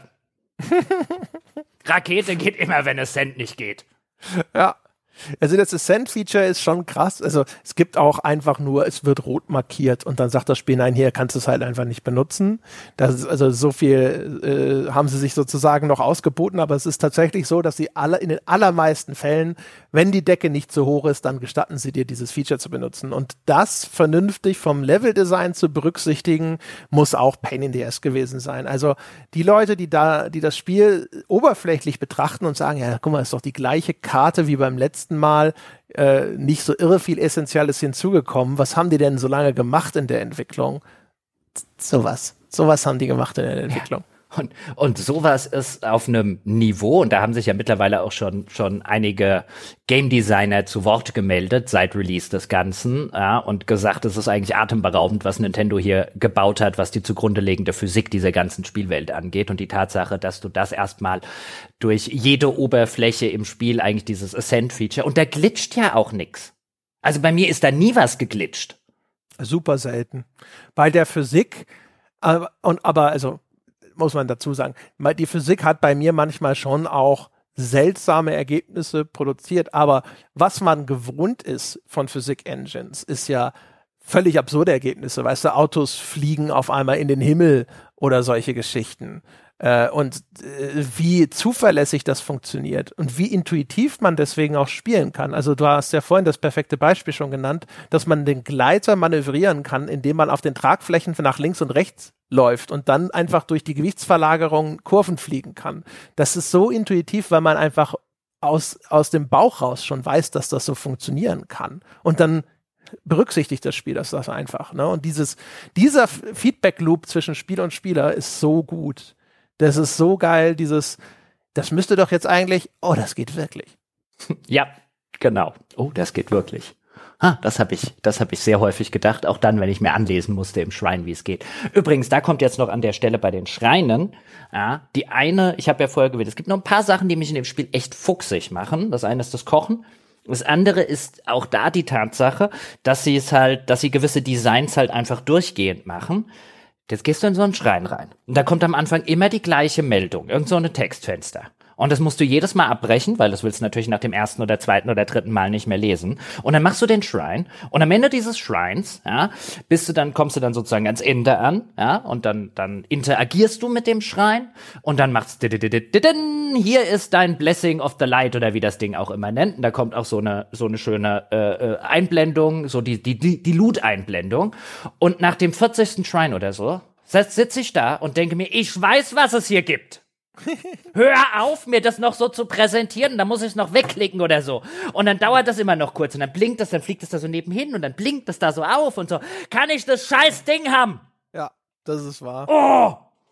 Also das, das, was man am handfestesten, also äh, auch geschmacksfrei sozusagen kritisieren kann an dem Spiel, sind größtenteils äh, solche jetzt im weitesten Sinne so User Experience Sachen. Also, dass jedes Mal diese Zwischensequenzen kommen, die du dann wegdrücken musst. Und du kannst die dann auch nicht direkt wegdrücken. Wahrscheinlich, weil noch irgendwelche Ladeprozesse im Hintergrund laufen. Aber da ist dann, da beginnt diese Cutscene, wenn du quasi am Ende des Schreins immer auf dieses Siegel drückst und dann musst du aber immer so drei Sekunden warten, bis du es wegklicken kannst. Und dann kommt diese Einblendung, dass du die Kugel gekriegt hast und dann kommt die nächste Zwischensequenz und dann kannst du die auch wieder wegdrücken, dann lädt er nochmal und dann bist du wieder vor dem Schrein. Oder auch äh, manch, also, also auch das Wegdrücken zum Beispiel, da sind die, die Controls sind generell, finde ich, so ein bisschen verwirrend. Weißt du, manchmal drückst du mit Starttaste weg bei diesem Blood Moon Ding und sonst aber immer mit X. Äh, schneller schwimmen ist X, schneller rennen ist B mit dem äh, Vogeltypen schneller fliegen in der Luft ist A. Ja. Das heißt so, hä? Das, das ist jetzt Why? mein mein letztes großes Problem mit dem Spiel und was ich finde, was angesichts auch der, du hast es schon angesprochen, also die Bedienung ist, wenn sie nicht überladen ist, auch das hatten wir übrigens bei Red Dead Redemption 2, ähm, wenn sie nicht überladen ist, dann ist sie sehr, sehr kurz davor. Also selbst nach 60, 70 Stunden drücke ich noch falsche Tasten. Ähm, äh, teilweise. Ähm, ist nicht so schlimm. Ja, also ich schieße wenigstens wie bei Red Dead Redemption 2 nicht aus Versehen Leuten ins Gesicht und so. Ähm, aber es passiert mir immer noch. Aber die Tatsache, dass ich die, die, die, die Steuerung nicht frei belegen kann, nervt mich wirklich. Ja. Das ist ein Spiel, das hätte, also kann sein, dass das, ganz kurz noch, ähm, kann sein, dass das irgendeinen internen Engine, irgendwas Gründe gibt, warum sie das nicht machen können. Ähm, aber das wäre eine Usability-Funktion, die hätte ich mir echt, echt gewünscht. Ich meine, Gott sei Dank kannst du ja das Rennen zumindest umschalten. Das ist ja standardmäßig, glaube ich, auf B. Mhm. Und auf B will ich es nicht. Du kannst es auf X ändern ähm, wo ich es drauf haben möchte. Also das finde ich wesentlich intuitiver für mein Spielerlebnis, was aber dann dazu führt, dass ich schneller schwimme mit B. Also das ändert dann quasi alles. Ja, und das. Ich verstehe nicht, warum, warum ist das so? Ich, I don't know. Aber ähm, ja, ich hätte sehr, sehr gerne die Bedienung frei angepasst, weil es gibt ein paar Funktionen, die auch für mich schönen Tasten liegen, die ich äh, nicht gebraucht hätte, wo ich gerne andere draufgelegt hätte. Ich habe zum Beispiel diese Kamera, die ich beim beim ersten Zelda, also bei Breath of the Wild, noch sehr sehr häufig benutzt habe. Die habe ich sehr selten benutzt. Also diese diese Vergrößerungskamera, mit denen du dann Schreine äh, äh markieren und so weiter kannst, habe ich sehr selten Fernrohr. benutzt. Genau, ja. das Fernrohr so rum. Mhm. Ähm, und das ist halt auf drücke rechten Analogstick. Und da hätte ich sehr gerne was anderes gehabt. Weißt du, die ganze Funktion hätte, hätte weggekonnt, ja. ja, aber ich kann halt nichts anderes hinlegen. Ich hätte gerne mehr Markierungen gehabt, ehrlich gesagt. Ich habe das Fernrohr schon häufiger noch benutzt und du kriegst ja nur irgendwie sechs mögliche Markierungen. Und da habe ich schon häufiger gedacht, so Mensch, komm, ich hätte jetzt gerne hier trotzdem noch mal so einen Pin hingestellt und gesagt, hier habe ich was gesehen, das ich cool finde, da würde ich gerne einfach später hingehen. Das aber naja. Kannst du dir aber behelfen. Du kannst ja im Fernrohr. Kann ich? Also mit den Stickern meinst du? Ja, im Fernrohr machst du den Pin und dann gehst, machst die Karte auf und er setzt den Pin durch irgendein Symbol. Ja, aber das ist ja dann schon wieder ein Workaround für ein Feature, wo, das man mir einfach hätte geben können. Ich sag ja nur, es gäbe ein Workaround. Ja, ja, ich, genau. Ähm, das ist schon richtig. Und dann ist noch eine Sache, und zwar, ich habe es ja schon erzählt, mit jedem der großen Haupttempel, die man erledigt, kriegt man so einen alten Weisen sozusagen zur Seite gestellt und der gibt dir nochmal seine Spezialfähigkeit. Und das funktioniert so, dass die als so Schattengestalten wie eine Party im Rollenspiel mit dir mitlaufen und äh, dann musst du zu dieser Figur hingehen, um diese Spezialfähigkeit auszulösen. Und dann hast du hinterher vier Stück davon äh, mit diesen Spezialfähigkeiten, die dann da durcheinander laufen, die alle so Schattengestalten sind. Und das ist beschissen. Das ist eine beschissene Idee. Du, du sitzt so da und dann denkst du so, ja, jetzt wäre es gut, diese Blitzattacke zu machen. Meine Blitzattacke steht da vorne. Renn, renn, renn. Wo ist meine Blitzattacke? Meine Blitzattacke rennt vor mir weg. Wieso läuft ich? Komm her! Und mir hat im Forum jemand erzählt, man könne die wie so ein Pferd zu, zu sich ja. pfeifen. Ach so. Funktioniert scheiße. Ja, das funktioniert scheiße. Ich habe einfach, äh, ich habe ich hab eigentlich nur zwei dabei gehabt und der Rest ist rausgeflogen. Ich stand, ich stand in so einer, einer von diesen Himmelsinseln, da war eine, so eine typische Steinsformation, die man wegbomben kann. Ich wollte meinen, meinen Typen finden, der diese Bombenspezialattacke macht. Der war einfach nicht da. Ich bin da hin und her gelaufen und der spawnte einfach nicht. Der stand wahrscheinlich, ich bin da durch so ein Loch reingesprungen, der stand wahrscheinlich oben noch. Und die ganze Zeit gedacht, what the fuck? Jetzt muss ich eine gute, teure Bombenblume benutzen, weil der Affe nicht runterkommt. Na, du kannst ihn auch einfach dismissen und wieder einladen, dann steht er meistens ja, neben dir, ist auch so ein Workaround. Ähm, in dieses dumme Menü ja. aber wieder rein und naja. Ich hatte eigentlich die meiste Zeit, ich hatte den Dicken dabei, auch nicht immer und ich habe immer den, den, den Bogenschieß. Typen dabei gehabt. Der ist mir am wenigsten auf den Keks gegangen, der war am zuverlässigsten. Ähm, also du musst sie nicht die ganze Zeit. Und den brauchst du ja eh ständig ja. fürs Fliegen. Übrigens macht er ein entsetzliches Geräusch. Der eine, das ist einer von diesem Vogelvolk und der kann dir so einen Boost geben, wenn du mit deinem äh, Paraglider durch die Gegend fliegst. Und das ist halt super praktisch, weil du kommst weiter. Und der macht dann aber immer und ich hasse dieses Geräusch. Dieses Geräusch, wenn du den Boost bei ihm auslöst, ist so ein super unangenehmes Kackgeräusch. Fand's auf jeden Fall geil, wenn du, wenn du den, den, also für mich zweiten, wenn du den Wassertempel machst, dann kriegst du halt da den, den Prinzen und zukünftigen König der Sora. Das ist jetzt echt kein Spoiler, meine sehr verehrten Damen und Herren, den kennen wir noch aus dem ersten Teil. Ähm, so als Schattengestalt. Da habe ich geguckt, was er kann. Und das war so ungefähr, ich kann manchmal Sachen nass machen und so, du bist raus. Ja, der ist ziemlich nutzlos. Und tschüss. ich meine, du kriegst dieses Wasserschild, aber ja. Ja, ja, das war so ein, ja, ja, das war so ein, und tschüss, mein Freund, du rennst mir nicht nach. ich habe am Anfang gedacht, dass, äh, dass die Wasserfall-Hochschwimmfähigkeit, dass er das ist, dass ich ihn dafür brauche. Und dann habe ich später festgestellt, dass das ja über die Rüstung kommt. Und ich so, okay. Well then. ja, geh wieder in deine, geh in deine Wasserwelt. Wenn das so ist. Ja, sei doch König. Ja, geh doch regieren, Mann. Kümmer dich mal um deinen Job. Was geht ab? Ah. Und da sind wir jetzt auch schon so ein bisschen bei der, bei der Geschichte, wenn wir darüber noch so ein bisschen quatschen wollen. André, leite doch mal ein. Worum geht's denn eigentlich? Haben wir noch gar nicht gesagt. Ja, haben wir gar nicht gesagt. Komisch, wieso haben wir das denn nicht als erstes? Also Link und Zelda gehen irgendwie alte Ruinen erforschen. Oh, ein Dämonenkönig erwacht, die Welt zerbricht mal wieder. Dadurch entstehen auch diese Himmelsinseln. Es gibt ein neues uraltes Volk, das sind diesmal die Sonai. Und äh, die, das sind die, die sind irgendwann mal angeblich vom Himmel herabgestiegen. Die Mythologie sagt, es sind vielleicht sogar Abkömmlinge von Göttern und die haben diese ganzen fortschrittlichen Maschinen gebaut, die wir dann ständig benutzen, ne? mit diesen Batterien und sowas haben wir alles erzählt. Und äh, Zelda ist jetzt verschwunden.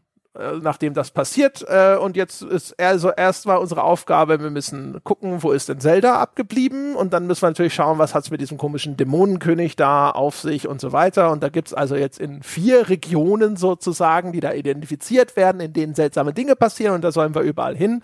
Und dann stellt sich halt nach und nach raus, okay, wir brauchen natürlich die die Hilfe, diese, die Kraft dieser alten Weisen, die da in den vier Regionen überall zu finden sind. Und dann gibt's da genauso wie es damals die großen, wie hießen die das letzte Mal? Blabla Beasts? Weißt du noch, wie die hießen?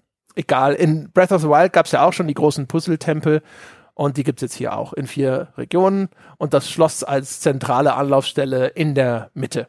Die hießen natürlich Divine Beasts und das ja. habe ich gerade überhaupt nicht gegoogelt. Nein, na klar. Ey. Mm -mm. Mm Crazy, ey. Not me. Was du, nein, du bist halt echt so ein Memory-Experte. Bist. Ja, ich bin so quasi wie so ein Memory-Schaum in den. Ja, du bist echt wie so eine, wie so eine Harddrive, wie so ein Cloud-Speicher. Aber eine SSD. Ja, natürlich. Ja, so schnell. Das ging ja auch ruckzuck jetzt. ja, also hier, wie meine Finger nicht über die Tastatur geflogen sind. ja. Großartig. Ja, genau.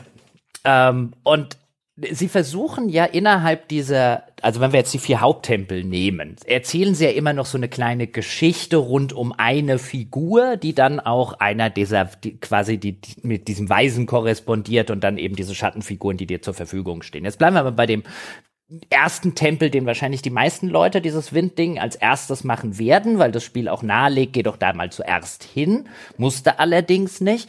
Und da ist halt dieser, dieser, dieser kleine oder der sozusagen der pubertierende Vogeljunge dieses, dieses Vogeldorfes, der Sohn ja. des Häuptlings dort. Ähm, bitte? Tulin. Tulin, genau. Heißt er. Und ähm, das ist so ein bisschen, bisschen so eine kleine Coming-of-Age-Geschichte, weil der Tolin, der ist noch ein bisschen, der ist halt noch jung und äh, bisschen übermütig und denkt, er kann alles selber lösen und der muss jetzt halt äh, rausfinden, sozusagen, manche Sachen kann man nicht selber machen, manche Sachen, ja, die, äh, da braucht man Freunde und Kameraden und Mitstreiter dazu.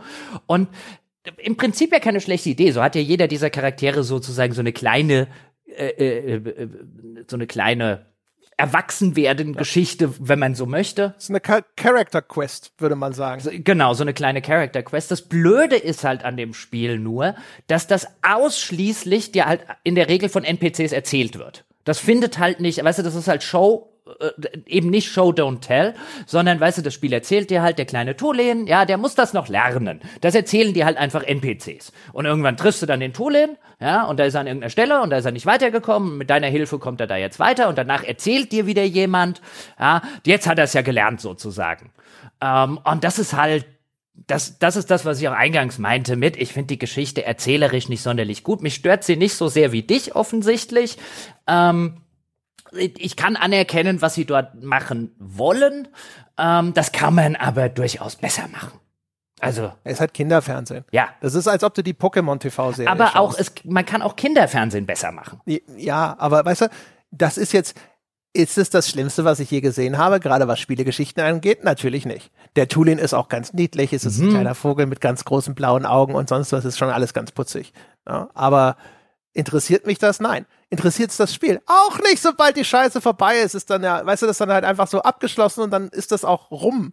Ist jetzt nicht so, dass Tulin im weiteren Handlungsverlauf nochmal eine Rolle spielen würde. Außer als Spezialfähigkeit. Und das ist halt das, also Zelda erzählt ja sowieso immer die gleiche Geschichte. Weißt du, das geht los und du denkst so, oh, was das wohl sein wird, oh, oh, wird, werde ich hinterher, nein, oder, oh, ne? und dann, dann, es läuft ja immer der gleiche Kram ab, wo ich mir dann denke, ist das am Ende Ganondorf? Ja, genau so. Nein!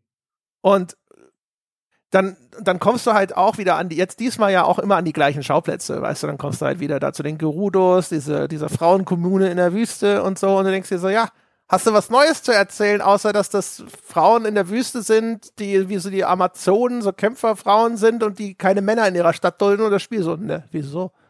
Noch was Neues? Das ist doch eine Riesen-Story, das kann ich doch normal erzählen. Einfach, ihr erklärt jetzt alles nochmal, was du aus dem ersten Teil schon weißt, was dich damals schon nicht wahnsinnig interessiert hat und das war's. Und es war halt einfach, bleh. Also, das ist halt einfach, wie gesagt, die meiste Zeit denke ich mir nur so, skip, skip, skip, skip, skip, aber ich mach's dann nicht, weil ich denke so, nee, komm jetzt, der professioneller Anspruch ist, dass du dir das schon alles anschaust und dann denke ich mir hinter, hättest du mal geskippt. Also ich finde Profis, ja, also ein Profi-Pferd hüpft ja nur so hoch, wie es muss.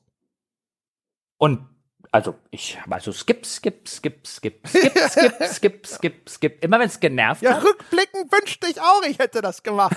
Immer wenn es genervt hat, wurde es geskippt. Da war das Spiel besser.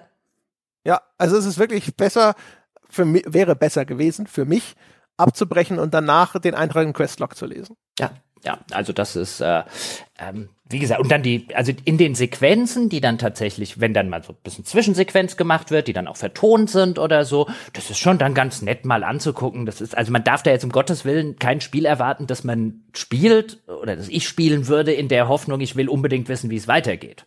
Ja, Ähm, genau. Das ist nicht die Sorte Spiel, aber wenn es dann Zwischensequenzen und dann gibt's ja auch noch diese namensgebenden Tränen zu finden, wo man dann auch so ein bisschen über das Mysterium von Zelda weiter aufgeklärt wird. Das finde ich, das ist auch schon nett. Ich kann mir diese Tränen angucken. Teilweise erzählen sie eine ziemlich gleiche äh, äh, oder zumindest sehr nah dran Geschichte. Manchmal, je nachdem, in welcher Reihenfolge du das findest, kannst du kannst gut erwischen, kannst du nicht so gut erwischen. Ich glaube, ich habe es ganz gut erwischt. Ich glaube, du hast ganz schlecht erwischt.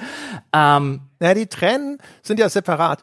Das geht noch. Das Schlimme finde ich, am Ende jedes Tempels kommt ja auch so eine Zwischensequenz und die wiederkäut dann einfach nochmal die gleiche Story immer wieder und wieder und wieder äh, mit, mit minimalen Veränderungen für diesen Charakter. Und da muss ich sagen, habe ich null Verständnis für Leute. Ich habe häufiger gelesen, dass Leute das entschuldigt haben von wegen, ja, man weiß ja nicht, in welcher Reihenfolge du das machst. Dann denke ich mir so, ja, fuck it, das ist ein Computerspiel. Der kann sagen, das ist Reihenfolge 1, 2, 3, 4 und da, wo du als erstes hingehst, kommt 1 der muss das nicht 15 Mal wiederholen, weil Mhm. Ja, ich ja. könnte da ja das, also schon als erstes hingelaufen sein. Das ist halt Bullshit, das stimmt nicht.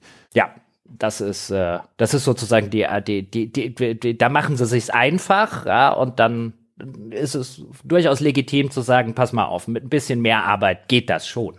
Ja. Ja, genau. Das ist halt einfach, ich glaube auch, das soll vielleicht sogar so ein bisschen kindlich sein.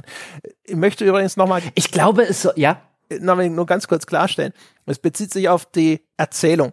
Ich finde die Inszenierung, also zum Beispiel auch den Grafikstil, hat ja sau viele Anleihen, die sogar einen Anime-Noob wie ich erkennt, ja, insbesondere an Prinzessin Mononoke. Jetzt am Anfang zum Beispiel kriegt ja Link, so, wird sein, sein Arm wird ja von dieser komischen Korruption da befallen und dann muss der Arm ab und sowas. Und da habe ich gedacht, das ist eins zu eins, das Prinzessin Mononoke, das erkennt sogar ich. Ähm, und das ist toll und diese Zwischensequenzen rein vom Artstyle her sind echt schön. Aber es hilft nichts, wenn sie dir Dinge erzählen, wo du denkst, gähn. Und die Tränen, Erinnerungen, die man da findet, sind echt noch mit das Interessanteste. mich, ich muss bei der Arm ist ab, muss ich da wieder an Evolution denken, diesen schlechten Film mit David Duchovny irgendwie aus den 90ern oder so. Schlechter Science-Fiction-Film, kannst du dich noch erinnern? Ist es der von Ivan Reitman? Dann ist der nicht schlecht. Ich glaube, also der war, Mit den ganzen lustigen, komischen Kreaturen, der war toll. ich glaube, der war, war der toll. Ich habe den als Ich nicht so gut. sonderlich gut, aber diese brillante Stelle, ich glaube, es ist sogar mit David Duchovny, ich bin mir nicht mehr sicher, wer sie hat, aber dann ist irgendwie so ein Alien unter, bei ihm irgendwie in der Haut oder so und die Ärzte drumherum irgendwie, ich glaube, es ist ein Bein, ja, ähm, ich glaube, wir müssen das Bein amputieren. Also, hier wird überhaupt nichts amputiert. Oh mein Gott, Doktor, es krabbelt direkt auf seine Hoden zu. Das Bein muss ab! Ich habe den als echt gut in Groß. Erinnerung. Ich, ich weiß gar nicht mehr, ich erinnere mich nur noch, dass der Typ aus äh, American Pie mitgespielt hat, dieser Shawnee William Scott. Mhm. David Duchovny weiß ich gar nicht mehr, aber jetzt, wo du es sagst, ja, also das müsste der schon sein. Ich, ich fand den gut damals, aber ich habe den schon tausend Jahre nicht gesehen. Also ich fand die, ich fand die, fand die Stelle mit das Bein muss aber einfach sehr gut. Okay, wenn es auf die Hoden zukrabbelt, immer das Fass auf. Bein muss ab. ähm, ja. Ja, äh, äh, Zelda-Geschichte. Nee, die, die, die, die, Sequenzen, der ganze Grafik, wer du schon hast, der ganze Grafikstil. Ich meine, ich sitze so ein bisschen davor und denke, das war aber noch nie so bei Zelda. Weißt du, das ist auch nicht unbedingt meine Erzählung, das ist nicht unbedingt mein persönlicher Stil im Sinne von einem, ich kann anerkennen, was es ist, macht mir Spaß, er ist ästhetisch schön anzugucken und so weiter. Ist nicht unbedingt trifft tausendprozentig meinen Geschmack. Und noch mal zu der Geschichte und auch des Wiederiterierens.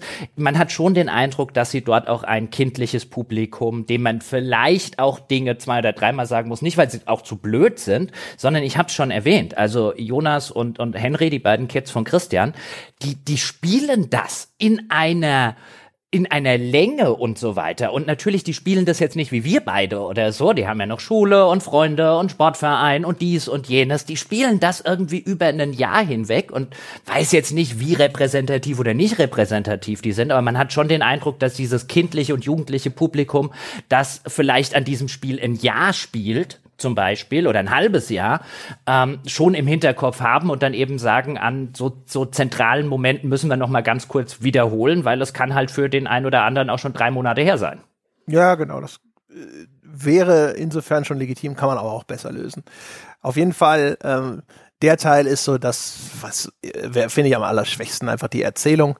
Ähm, ist jetzt nicht, aber das ist, das ist insofern nicht relevant, weil also außer dass es mich manchmal genervt hat, das anzuschauen, weil ich das, wie gesagt, also ne, normal hätte ich es einfach weggeklickt. Ne? Und das kann ja auch jeder dann so handhaben für sich. Ich habe es jetzt quasi aus beruflichen Gründen nicht weggedrückt. Du musst einfach immer auf dein Berufsethos scheißen. Ja, das ist wahrscheinlich besser gewesen.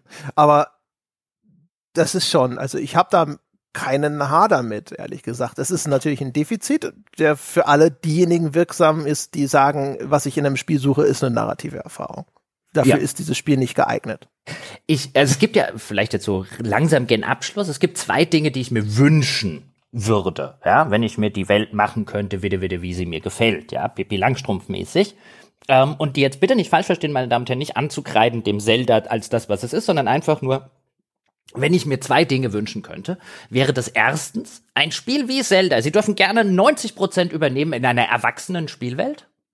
Und dann B, das Ganze bitte auf einer wirklich modernen Konsole? Ja, das stimmt. Also auch das ist übrigens ein Ding. Es ist schon erkennbar, dass das Spiel manchmal struggelt mit der Hardware. Uh, also du hast halt manchmal wirklich Sachen, da willst du die Kamera bewegen und das ruckelt erkennbar. Äh, mich stört sowas ja generell weniger als manche andere. Und es war, hat meine Spielerfahrung mit Zelda nicht wirklich beeinträchtigt. Aber wer sensibel ist, was sowas angeht, auch äh, für, der sei hiermit gewarnt. Ja, ja, das hat. Das hat manchmal wirklich Framerate-Probleme. Ja, es hat äh, Framerate-Einbrüche und Probleme. Offenkundig auch aus Gründen von dem, was sie aus der Konsole rausholen, ist atemberaubend. Also, mhm. weißt du, das wird halt wahrscheinlich ein Fall sein von, ähm, es geht nicht anders oder wir nehmen das und das weg und dann halte ich ihre Entscheidung, nein, nimm das nicht weg, sondern nimm die Framerate-Einbrüche ähm, und Probleme in Kauf auch für die viel bessere Entscheidung. Ja, gut so, dass sie es gemacht haben, weil mich stört das aktiv nicht, ähm, wenn man nicht gerade sehr in dieses Baufeature verliebt ist, weil es gibt schon Sachen, die man bauen kann, ja, die kann man dann auch als FPS-Einbruchmaschine bezeichnen.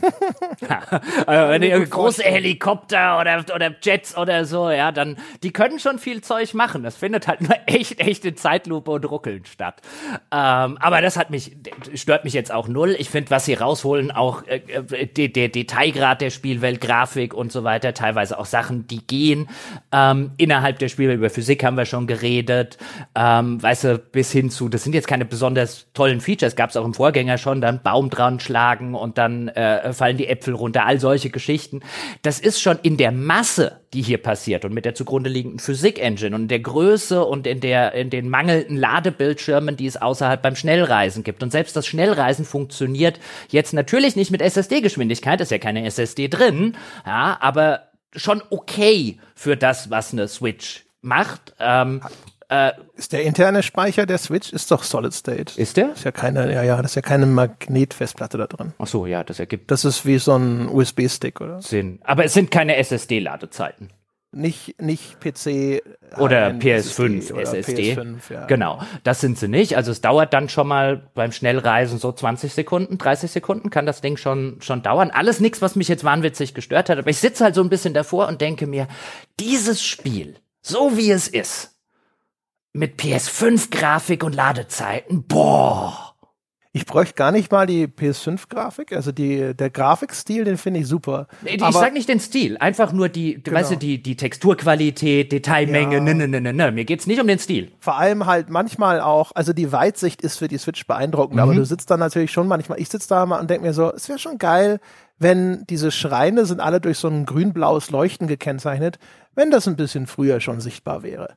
Solche Geschichten, Es wo ich mir dann manch, ja. manchmal denke, ich habe dann mal drüber drauf geachtet und bin extra direkt über einen von schon bekannten Schrein von so einer Himmelsinsel runtergesprungen und das dauert schon echt lange, bis dann das Ding sichtbar wird, wo ich mir dach, dachte so, äh, Es ist, das wäre schon schön, wenn es früher wäre. es liegt extrem viel Nebel auf der Spielwelt.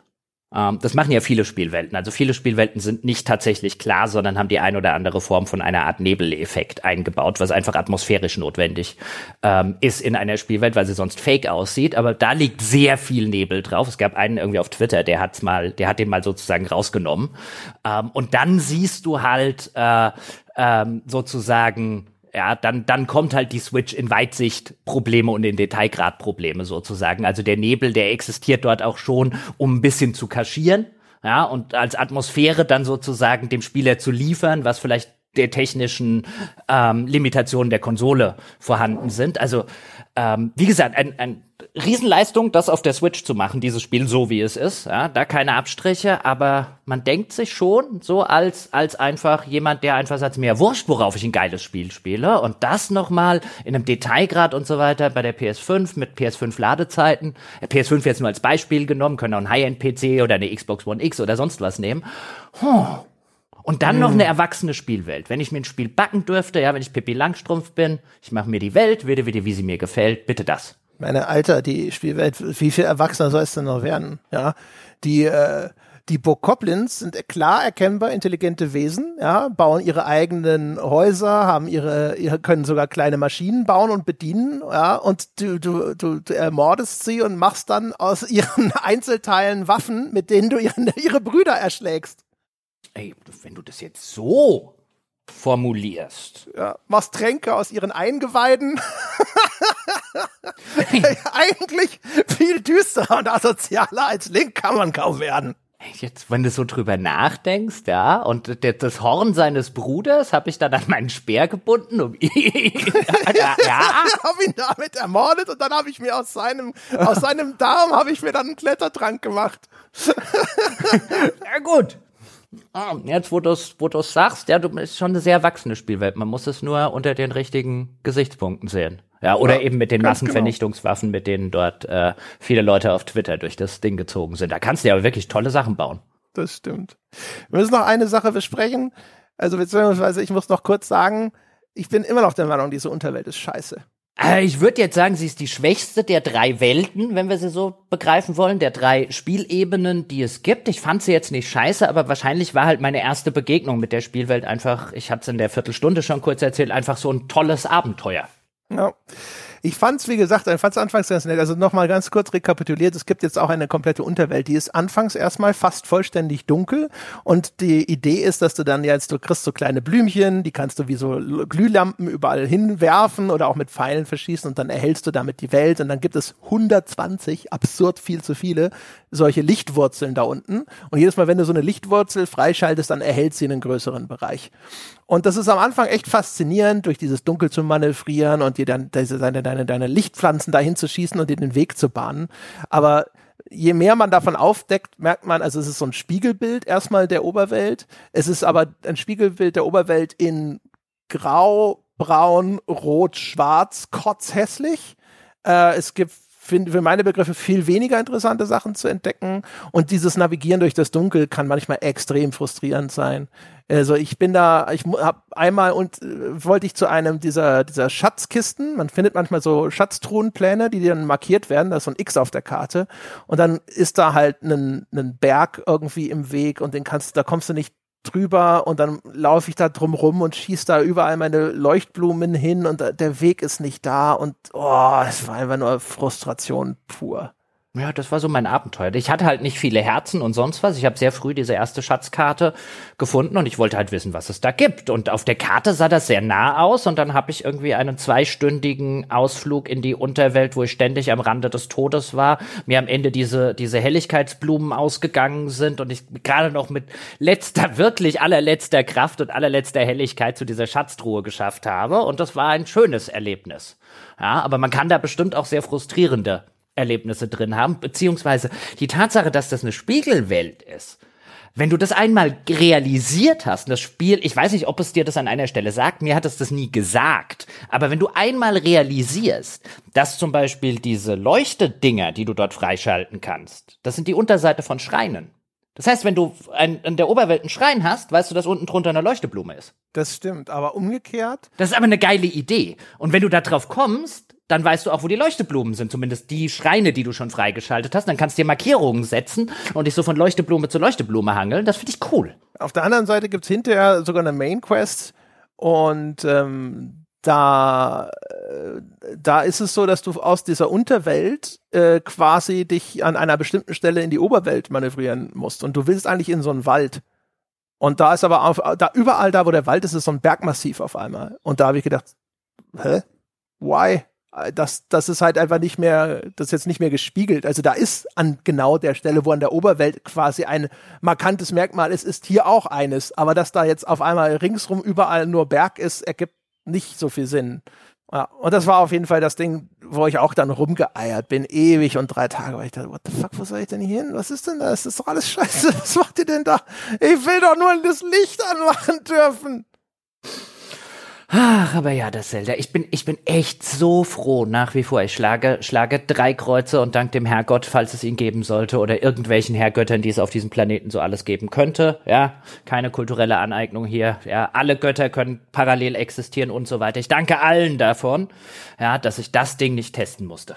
Weil es war wirklich, also ich meine, ich habe das jetzt so lange gespielt und es gibt noch so viel Zeug, was ich noch nicht gesehen habe, wo ich jetzt was drüber gehört habe, was du mir jetzt erzählt hast. Und, und ich habe überhaupt kein Interesse, das durchzuspielen. Ich sitze jetzt so ein bisschen da und eigentlich, wenn ich ganz, ganz ehrlich bin, meine sehr verehrten Damen und Herren, gräme ich mich, dass ich es jetzt für diese Folge gespielt habe und nicht, dass ich es mir aufgehoben habe für irgendwie, keine Ahnung, nächstes Weihnachten oder so, wenn wir dann wieder unseren Weihnachtsurlaub machen und man fast vier oder drei, dreieinhalb Wochen ähm, äh, Zeit irgendwie zum Zocken und zu sonst irgendwas hat und ohne, ohne Hintergedanken, wir müssen ja noch Aufzeichnungen und so weiter machen, weil eigentlich würde ich das am liebsten spielen, Spielen, spielen, spielen, spielen, nie mir Gedanken machen, musst du da nachher drüber reden, musst du das analysieren, solltest du dir das noch angucken, solltest du dir jenes noch angucken. Das ist wirklich ein Spiel, ähm, äh, wo ich jetzt sage, das ist so schwer ist es mir, glaube ich, noch bei keinem Spiel gefallen, das irgendwie, oder wäre es mir noch, wenn, wenn wir halt hier Tests machen würden und nicht halt Kritiken, wie es uns eigen ist, aber das irgendwie innerhalb von, keine Ahnung, hast zwei Wochen Zeit, äh, wenn überhaupt, ich weiß nicht, wie früh ja. die Testmuster da waren, aber zwei Wochen wäre schon echt, wäre schon echt früh gewesen für Testmuster, aber selbst wenn du drei Wochen Zeit hast, um am Ende ein Test und ein Testvideo und eine Note drunter zu schreiben, bei dem Spiel, pff, ja, ja, genau. Ja, das geht mir auch so. Also vor allem, wenn du da nicht wirklich eine äh, ne, ne großzügige Deadline hast, stelle ich mir das entsetzlich vor. Ähm, es ist auch so ein Ding, was, weiß ich nicht. Ich habe echt zum Beispiel in vielen Testberichten Sachen gelesen äh, oder Aussagen habe ich gesehen, wie ich weiß gar nicht, was man an dem Spiel kritisieren soll, wo ich mir denke, come on. Mhm. Mhm. Also man kann echt viel an dem Spiel kritisieren. Das heißt nur nicht, dass es deswegen nicht trotzdem richtig geil ist. Ja, ähm, weil es macht einfach Dinge, die dir so wenige andere Spiele anbieten und dann teilweise so gut, dass es halt trotzdem eine richtig geile Erfahrung ist. Und man muss die sich zu einem gewissen Grade dann halt auch selber zurechtbiegen, sozusagen. Man muss halt schon einfach das richtig so spielen, wie es dir halt Spaß macht für manche Leute ist es halt aber auch einfach nicht geil, weil es in bestimmten Bereichen auch einfach defizitär ist. Ne?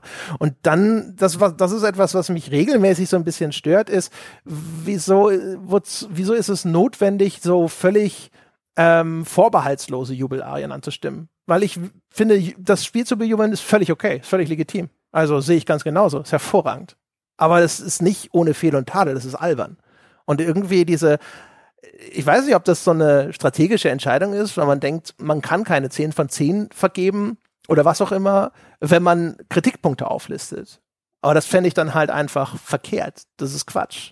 Weißt du, sondern das ist halt. Es wird halt auch nie ein Spiel geben, das man für gar nichts kritisieren kann. Das sowieso nicht. Das wird halt, ich finde, hier gibt es sogar schon einige Sachen, wo man durchaus nicht jetzt nicht unerheblich äh, feststellen kann, das macht es einfach nicht gut. Ne? Äh, ist halt nur egal. Wenn ein Spiel in bestimmten äh, und in seinen zentralen vor allem Bereichen gut genug ist, dann kann es sich sogar solche Patzer erlauben und es ist trotzdem noch geil. Mhm. Ja. Ich, ich kann mir halt auch gut vorstellen, jetzt gerade unter den Testbedingungen, wie sie auch immer ausgesehen haben, jetzt hast du das. Du weißt, es gibt der erste Teil war schon sehr, sehr gut. Ich nenne es jetzt einfach den ersten Teil. Ähm, also Breath of the Wild war schon ein sehr, sehr gutes Spiel. Das hat dir vielleicht auch selber sehr, sehr viel Spaß gemacht. Du weißt, es gibt eine riesen Fangruppe dort draußen. Du weißt, die, äh, äh, die, die Kollegen links und rechts werden mit, äh, mit Jubelwertungen äh, um sich werfen. Also die Wahrscheinlichkeit ist zumindest sehr, sehr hoch. Und du spielst das jetzt, du hast einen gewissen Zeitdruck. Du bist dann vielleicht auch in der Rolle also ich kann mir nicht vorstellen, dass es keinen Kollegen und keine Kollegin dort draußen und nicht mindestens fünf gab, die da gesessen haben, so ähnlich wie wir und gesagt haben, ich hatte eigentlich überhaupt keinen Bock auf die Story. Ich habe sie dann halt durchgeknüppelt, weil musste ja für den Test machen. Ja, und dann sitzt du da und sagst, und jetzt muss ich das meine Spielerfahrung, die vielleicht ein bisschen anders ausgesehen hat, aufgrund der genannten externen Umstände wie Zeit und so weiter, muss ich jetzt aber in eine Bewertung einfließen. Weißt du, ich muss sozusagen aus mir raustreten und mir überlegen, wie würde ich über das Spiel denken, wenn es diese ganzen schlimmen Rahmenbedingungen nicht gegeben hätte. Ja, und dann kommt halt so ein Amalgat von Wertungen und von, von, ja, man kann dem Spiel nichts vorwerfen oder so, weil man vielleicht auch da sitzt und einfach sagt, ich könnte dem Spiel jetzt schon das ein oder andere vorwerfen, aber ich bin mir nicht sicher, wie repräsentativ das ist aufgrund der externen Umstände meines Tests.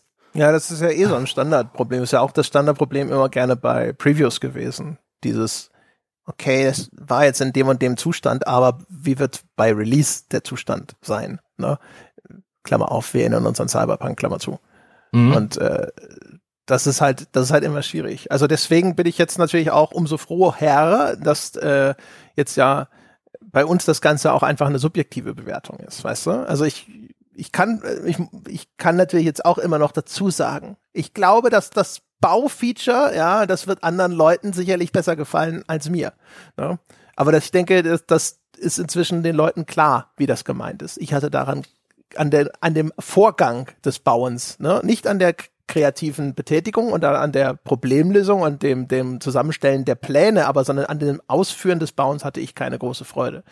Ey, und, natürlich, es, no. wird, es wird zum Beispiel auch Leute geben, die jetzt zum Beispiel sagen würden, ich würde gerne was bauen in dem Spiel, weil ich eigentlich Bausachen finde ich ja total toll, aber aus, in dem Spiel finde ich das auf die und die Art und Weise ist es nicht irgendwie gut umgesetzt und darüber habt ihr gar nicht gesprochen. Und jetzt ist es, das ist halt so ein Fall von, deswegen, wir machen eine Kritik und keinen Test ich hab's halt so gespielt, mir macht Bauen keinen Spaß. Ich hab Bauen übersprungen, wo es nur ging und das Spiel hat mir der Regel immer die Möglichkeit dazu gelassen und deswegen finde ich's cool. Ich kann genau. nicht einschätzen, wie es jemand findet, der eigentlich gerne baut, weil bin ich schon nicht, dann das Baufeature benutzt hat, was ich dann selten gemacht habe, um dann festzustellen, dass es Unzulänglichkeiten hat, die ich vielleicht gar nicht so sehen würde. Also, weißt du, ich kann nur über mich reden. Ja, und für mich war es eine wunderbar kindliche Erfahrung des Spielens, wie man sie viel, viel zu selten in diesem Medium heutzutage bekommt. Und vor allem halt, also jetzt kann man, also, also kann man jetzt vielleicht sagen, so ja, aber es kann ja nicht sein, dass dieses, diese Kernkompetenz des Spiels, ja, dass das alles überstrahlt. Aber nur noch mal zur Veranschaulichung. Das Spiel hat zum Beispiel auch ähm, häufig einen, einen äh, völlig bekloppt stumpfes Missionsdesign. Geh zu dem, frag, wo der Fisch ist. Erfahre, wo der Fisch ist. Geh dahin, wo der Fisch ist, fang den Fisch, geh dann wieder dahin, wo du den Fisch benutzen musst und benutzt den Fisch. Ne? Aber ähm, dadurch, dass du sehr häufig, wenn du diese Strunzaufgaben gestellt bekommst, dann sitzt, dann heißt es aber, dann geht's schon los mit, gehe zu diesem, äh, zu dem Ausgangspunkt der Mission. Dann kannst du entweder sagen, ich laufe dahin oder ich hole mir mein Pferd oder ich kletter auf den nächsten Berg und dann fliege ich mit dem Gleiter runter oder ich beam mich zum nächstgelegenen Skyview Tower, lass mich hochschießen. Also jetzt klettert man nicht mehr auf diese Türme, sondern diese Türme, die, da musst du den Zugang weiter freischalten, aber dann schießen die dich wie so eine Kanone in die Luft und dann kannst du von hoch oben auch weite Distanzen zurücklegen äh, und dann segel ich dahin. Äh, ich, ich baue mir ein Boot und fahre den Fluss runter und und und und und und und. Ne? Und alle Zwischenschritte, die in einem Spiel, das nicht dieses zentrale Feature hätte, nicht diese, diese Breite an Kreativität zulassen würde, nicht so eine dynamische Interaktion mit der Welt erlauben würde, äh, öde wären, ja, die werden hier auf einmal wieder interessant, weil du sie dir interessant machen kannst. Und das ist halt einfach, das strahlt quasi in alle Bereiche des Spiels ab. Ja, und es ist halt wahrscheinlich auch unterm Strich ist es halt auch so ein bisschen auch eine, eine, eine Typfrage. Wenn wir uns jetzt zum Beispiel Kinder angucken, Kinder spielen ja auf eine relativ unterschiedliche Arten und Weisen. Weißt du, es gibt es gibt Kinder, ähm, die, die eher so einen sozusagen ein Ziel vor Augen brauchen. Ich habe zum Beispiel immer ungerne mit Lego gespielt, weil Lego war immer so in meinem kindlichen Kopf. Ich weiß, kann man auch ganz anders und so weiter. Ich sage jetzt nur wie Kind Jochen. Das war halt immer, du hast irgendwas bekommen und dann hast du erstmal so gebaut, bis am Ende das rausgekommen ist. Weißt du, Millennium Falco oder ein, ein Feuerwehrhaus oder was weiß ich was auch immer. Und ich habe viel lieber mit, mit, mit Playmobil gespielt, weil ich viel lieber so gespielt habe, ich habe das schon meistens fertig und aus dem Ritter wurde innerhalb von zwei äh, äh, Sekunden war ein Cowboy oder ein Indianer oder was auch immer noch draus geworden ist. Und mir ging es halt beim Spielen aufbauen und dann halt irgendwie einen Konflikt zwischen Piraten und äh, äh, Rittern oder zwischen Ureinwohnern Einwohnern und äh, äh, Cowboys und Soldaten oder sonst irgendwas und halt quasi das Spiel in meinem Kopf und ich brauche jetzt muss muss nix irgendwie zusammenbauen oder sonst irgendwas. Und auf die Weise funktioniert bei mir halt Zelda sozusagen diesen diesen diesen kindlichen Spaß am, am eigentlichen Spiel und nicht aufgrund von, ich mache das für irgendwas, ich kriege eine Belohnung oder sonst irgendwas, sondern mir macht einfach nur im, jetzt im Kontext, das hier, was ich mache, mache ich nur deswegen, weil es mir gerade Spaß macht.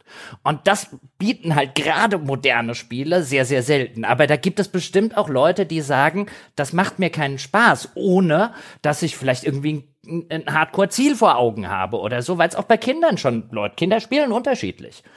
Ähm, und wir neigen dazu ja natürlich die Kindheit so total und das kindliche Spielen idealisieren wir ja auch sehr. Ähm, aber ich glaube, äh, dass es da durchaus geharnischte Unterschiede gibt. Und wenn man vielleicht generell eher nicht der Typ ist für diese Sorte Spaß, dann wird man vielleicht auch vor Zelda stehen und sagen, warum überbewerten alle dieses langweilige Spiel? Ja, 100 Pro. Es ist halt einfach auch eine geile Mischung, weil es halt echt überall quasi, du hast halt sehr, sehr viele Optionen in dem Spiel, in welche Richtung du dich da quasi bewegen kannst und was du machen kannst. Es ist zum Beispiel, das ist jetzt ein super spitze Zielgruppe, ein Edge Case, aber es ist extrem faszinierend, auch jetzt für Leute wie unser eins, das aus so einer professionellen Sicht zu spielen und dir das Design anzuschauen ähm, wir, also das, das geht jetzt in so in, in En-Detail-Richtungen, aber die Detailentscheidungen im Design von äh, Tears of the Kingdom sind so geil. Du hast äh, da ganz häufig zum Beispiel ja diese Fluggleiter, und dann hast du an den Stellen, wo das Spiel auch gerne möchte, dass du die äh, einsetzt oder sowas, dann hat es da Muster zum Beispiel auf dem Boden, die dir zeigen, die, die, sind nur dazu da, damit du das wirklich gerade ausrichten kannst für den Start in die richtige Richtung. Da ist halt ein Bodenmuster, das ist halt an der Stelle eingebaut, damit du damit das Ding vernünftig ausrichten kannst. Sieht aber eigentlich aus einfach nur wie so ein gefliester Boden sozusagen mit einem Muster drauf. Aber du erkennst, dass die das dass die das bewusst eingesetzt haben. Es gibt Vorrichtungen, da kannst du dich dann selber über so einen Kolben, der da nach vorne schießt, kannst du dich durch die Gegend schießen lassen. Und da stehen halt auch so zwei Säulen und die sind wie so Kimme und Korn von einem Gewehr und das kannst du drehen, um das in die richtige Richtung zu drehen und das Zeug ist halt auch bewusst quasi dort eingesetzt. Und auf der Ebene gibt es einfach unglaublich viel Zeug, wo du denkst, so, Alter, das ist so smart gemacht, das sieht natürlich aus, aber das hat alles auch noch eine spielerische Funktion. Hm, oder wenn man sich zum Beispiel anguckt, wie die Schreine und die Rätsel innerhalb der Schreine platziert sind und wie häufig diese Schreine so tun, als seien sie ein Rätsel und in Wirklichkeit ein Tutorial sind. Ja, das sowieso. Die, das sowieso. Das sind ja, einige sind ja auch explizit, ne, indem sie mhm. dir quasi sagen, so, jetzt bringen wir dir mal das und das bei. Die triffst du dann wegen dieser Freeform-Natur des Spiels dann auch manchmal viel zu spät. Dann sagt der Schrein so, hey, ich bring dir mal das Glockenbein. Du so, Stunde 30. ja gut, dann, dann geht's aber wenigstens schnell. Ähm, und manchmal sogar, das finde ich ja auch, finde ich ja auch super, manchmal sogar, und zwar bei mir immer an genau der richtigen Stelle. Ja, wenn du irgendwie so eine lange Passage auf einem Weg zum Tempel oder so machst und dann die Schreine dienen ja auch noch als Schnellreisepunkte und dann siehst du so einen Schrein und du denkst dir, ich sage immer Shrine, weil ich das irgendwie mit Paul seit sonst wie lange irgendwie wegen irgendeinem Spiel Intus habe. Meine Damen und Herren, überhören Sie es einfach. Und ähm, dann kommt da so ein Schrein und du denkst dir so, ich habe jetzt keinen Bock auf einen Schrein. Jetzt habe ich die ganze Scheiße gemacht, jetzt gib mir den Tempel und dann ist das ein Schrein, in dem du nichts machen musst. Ja, genau, stimmt. Das ist ja auch, ja. Die gibt's auch. Und dann gibt's einfach, da haben sie dann einen hingesetzt, wo du sagst, hier kriegst du, steht sogar noch eine Kiste rum, ja, und dann aktivierst du den Schrein, alles fertig, kriegst dein Blessing, ja, hast deinen Schnellreisepunkt, hier musst du gerade mal nichts machen. Und das ist einfach so gut. Ja, ist fantastisch. Und dann halt auch sonst, also andere Details sind in den Animationen. Ich glaube, das haben wir beim ersten Teil schon sehr gelobt, aber ähm, wie geil diese Viecher animiert sind. Also vor allem auch Mimik. Ne? Das sind ja alles so anthropomorphe Wesen, große Echsen, diese komischen Bokoblins, die mit so Schweinegesichtern und solch und sonst irgendwas. Aber wie, wie garstig und, und, und wie, wie, aber auch enthusiastisch, die auf einen zustürmen. Und du kannst an denen Emotionen ablesen, die dir bei anderen Spielen in diesen Figuren völlig verborgen bleiben. Hm. Ach, Herr Peschke. Ich glaube, ich spiele das jetzt nicht weiter und ich spiele es an Weihnachten. Also das ist wieder so ein Fall von äh, jetzt in diesem Moment denke ich, ich werde das weiterspielen und jetzt werden wahrscheinlich einfach durch, äh, durch, weil andere Dinge ja auch gespielt werden wollen, wieder Pausen entstehen. Ich bin mal gespannt, wie das hinterher ausgeht. Ich sitze im Moment noch da und denke, ja, das spielt sie jetzt auf jeden Fall noch weiter, ist total geil. Ähm, und dann hinterher am Ende des Jahres, wenn man mich fragt, dann heißt es wahrscheinlich so, ja, stimmt, das wollte ich. Mal gucken ja, außerdem, außerdem, ich glaube, wenn ich da hinten, ich drehe mich mal um, also ich glaube, da hinten der Fernseher ist zwar aus, aber ich bin mir ziemlich sicher, Diablo hat wieder drei, vier Lines hingelegt. ja, garantiert. Garantiert. Die erste ist auch umsonst. oh, umsonst? Bei Diablo ist es, bei Diablo ist wahrscheinlich eh besser, wenn es jetzt noch irgendwie sechs Wochen dauert, weil dann der, die nächste Erweiterung des Shops oder sowas kommt. Die Schweine ah. sind doch noch nicht fertig. Ey, also Stand jetzt, ja, an dem Tag, wo wir aufnehmen, 9.6., 15.53 Uhr, ja, Stand jetzt ist mir der Shop so scheißegal.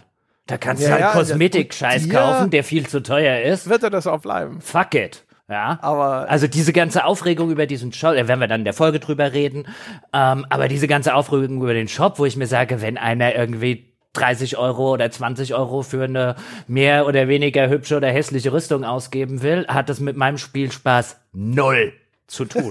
ja, also von allen Dingen, die man Diablo 4 kritisieren kann, ist die derzeitige Umsetzung des Echtgeldshops echt ziemlich niedrig. Why, why would I care? Deswegen sage ich, das kann nur der Anfang sein. Da muss noch mehr kommen. Ey, und selbst wenn, ja, jetzt äh, äh, beenden wir das mit der steilen Tier, selbst wenn sie Level verkaufen würden in dem Shop, wäre es mir egal. Ja, wenn unbedingt jemand Geld ausgeben will, um das Spiel nicht zu spielen, hat das mit meinem Spielvergnügen nicht das Geringste zu tun. Wir sind gespannt. Mhm. Wir sind gespannt äh, hinterher, was, was dann das, äh, das der, der Diablo 4 Podcast äh, erst, Ich finde das immer so geil. Erst die ganze Zeit dieses, also jetzt nicht von uns, man, aber von, von so einer Öffentlichkeit da draußen, immer die ganze Zeit dieses, naja, aber hoffentlich ist es, ist es nicht Pay to Win, Pay to Win, ne, ne, ne, ne, dann ist es nicht Pay to Win. Die Leute sagen, ja, Echtgeld-Shop, aber zu teuer. ich glaube, es geht um, also ich habe es nicht verfolgt, ich habe nur gesehen, dass es da Proteste gab über, ich glaube, zu dreiste Preisgestaltung. Ne? Willkommen im Kapitalismus. Ja. Äh, Dein Handy wird in der Produktion auch keine 100 Euro gekostet haben. Ich habe das jetzt in der, also unbesehen äh, traue ich mich nicht dazu, irgendeine Meinung abzugeben. Ich habe keine Ahnung, wie dieser Shop aussieht oder sonst irgendwas. Ich finde, ich finde, ich finde das alles absurd hässlich, was es dort zu kaufen gibt. Ich, ich habe nur das Gefühl, also was ist das Gefühl? Ich, ich, es würde mich nicht wundern, wenn es wieder einer dieser Fälle ist, wo man quasi erstmal startet und alle erstmal an Bord holt mit den äh, Sachen, wo man weiß, dass das, wenn überhaupt, keine, keinen allzu großen Shitstorm gibt. Ja, ja, ja, also da, da mache ich mir, also dass die das auf, aufs Maximale monetarisieren werden, da mache ich mir keine Sorgen. Das, das ja, ich, also ich würde mir schon Sorgen machen, wenn ich Interesse daran hätte, es zu spielen. Aber ich sag jetzt mal die Cosmetics, ich meine, ich sehe sowieso aus Ah, ich bin ein Zauberer. Ich sehe sowieso die ganze Zeit aus wie irgendein Dreijähriger, der eine Faschingskiste gefunden hat. Und ähm, ich könnte jetzt noch 20 Euro ausgeben, um noch hässlicher auszusehen. Steht auch so im Shop. Also. Das ist ihre Chance, noch lächerlicher auszusehen. ja, das, mir, ja, jetzt für, für einen Zehner könnte ich mir noch hinten irgendwas total Hässliches an den Rücken nageln. das ist übrigens ein Zelda ein, also das ist echt äh, so, so ein Ding, aber das stört mich tatsächlich, die Sachen, die man sich ans Schild und so macht. Und auch vieles, viele Waffenmodifikationen machen es sehr hässlich. Ich sehe, ich sehe selten cool aus. Ich denke mir häufiger, what the fuck ist mit meiner Waffe passiert? Wieso hat sie so einen leuchtenden Bommel vorne dran? Was ist denn das für eine Scheiße? Aber oh, ist 7, 73 Schadenswert. Ich denke mir eigentlich immer, wenn ich nicht gerade irgendwie ein Kopftuch oder so, ein, so eine Kapuze oder so aufhab, denke ich mir die ganze Zeit, was dieses Spiel braucht, ist ein Friseur. Link hat eine Scheißfrisur. Ich habe ja so eine sexy schwarze Rüstung gefunden. Ja, die, die war gut. Hm, wow. Der, der, der, der Spider-Man 3 Link. Ja, aber die, da, da sind doch die Werte scheiße. Ja, gut, ja, das stimmt. Und ich glaube, die kann man sogar gar nicht erweitern. Nee, die kannst du auch nicht upgraden oder so. Ich war ja, genau. auch, ah, ich dachte auch so, Dark Link, yes! Ah, shit, ja, die kannst du nicht upgraden. Ich bin da trotzdem viel mit rumgelaufen. So Fashion Souls mäßig. Ah, okay. Du achtest da doch normalerweise nicht drauf. Wenn du den erstellen ja. könntest, wäre Link sowieso ein alter, fetter, narbiger Kerl. Ja, das sowieso, aber eine, eine coole schwarze Rüstung hätte er an. Das wäre so geil, wenn sie André einfach mal Link designen lassen würden.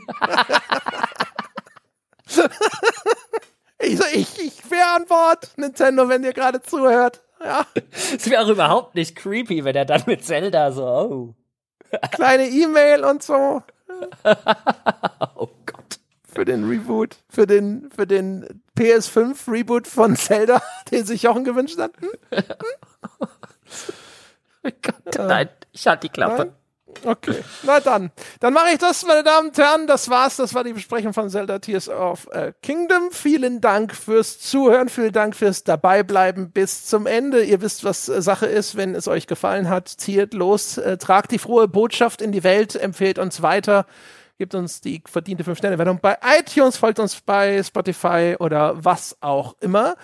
Wenn ihr euch selbst einen Gefallen tun wollt, Jetzt ist die absolut beste Gelegenheit, jetzt genau in dieser Sekunde auf gamespodcast.de slash Abo zu gehen, Abo abzuschließen, unglaublich viele Bonus-Episoden freizuschalten und einfach euer Leben damit nachhaltig zu verbessern. Das geht genauso auf patreon.com slash auf ein Bier oder direkt aus eurer Apple Podcast App heraus. Und wenn ihr mit uns über diese Folge diskutieren wollt oder einfach mal sehen wollt, wie geil ein Spieleforum eigentlich sein kann, forum.gamespodcast.de. Das war's für diese Woche. Wir hören uns nächste Woche wieder. Bis dahin.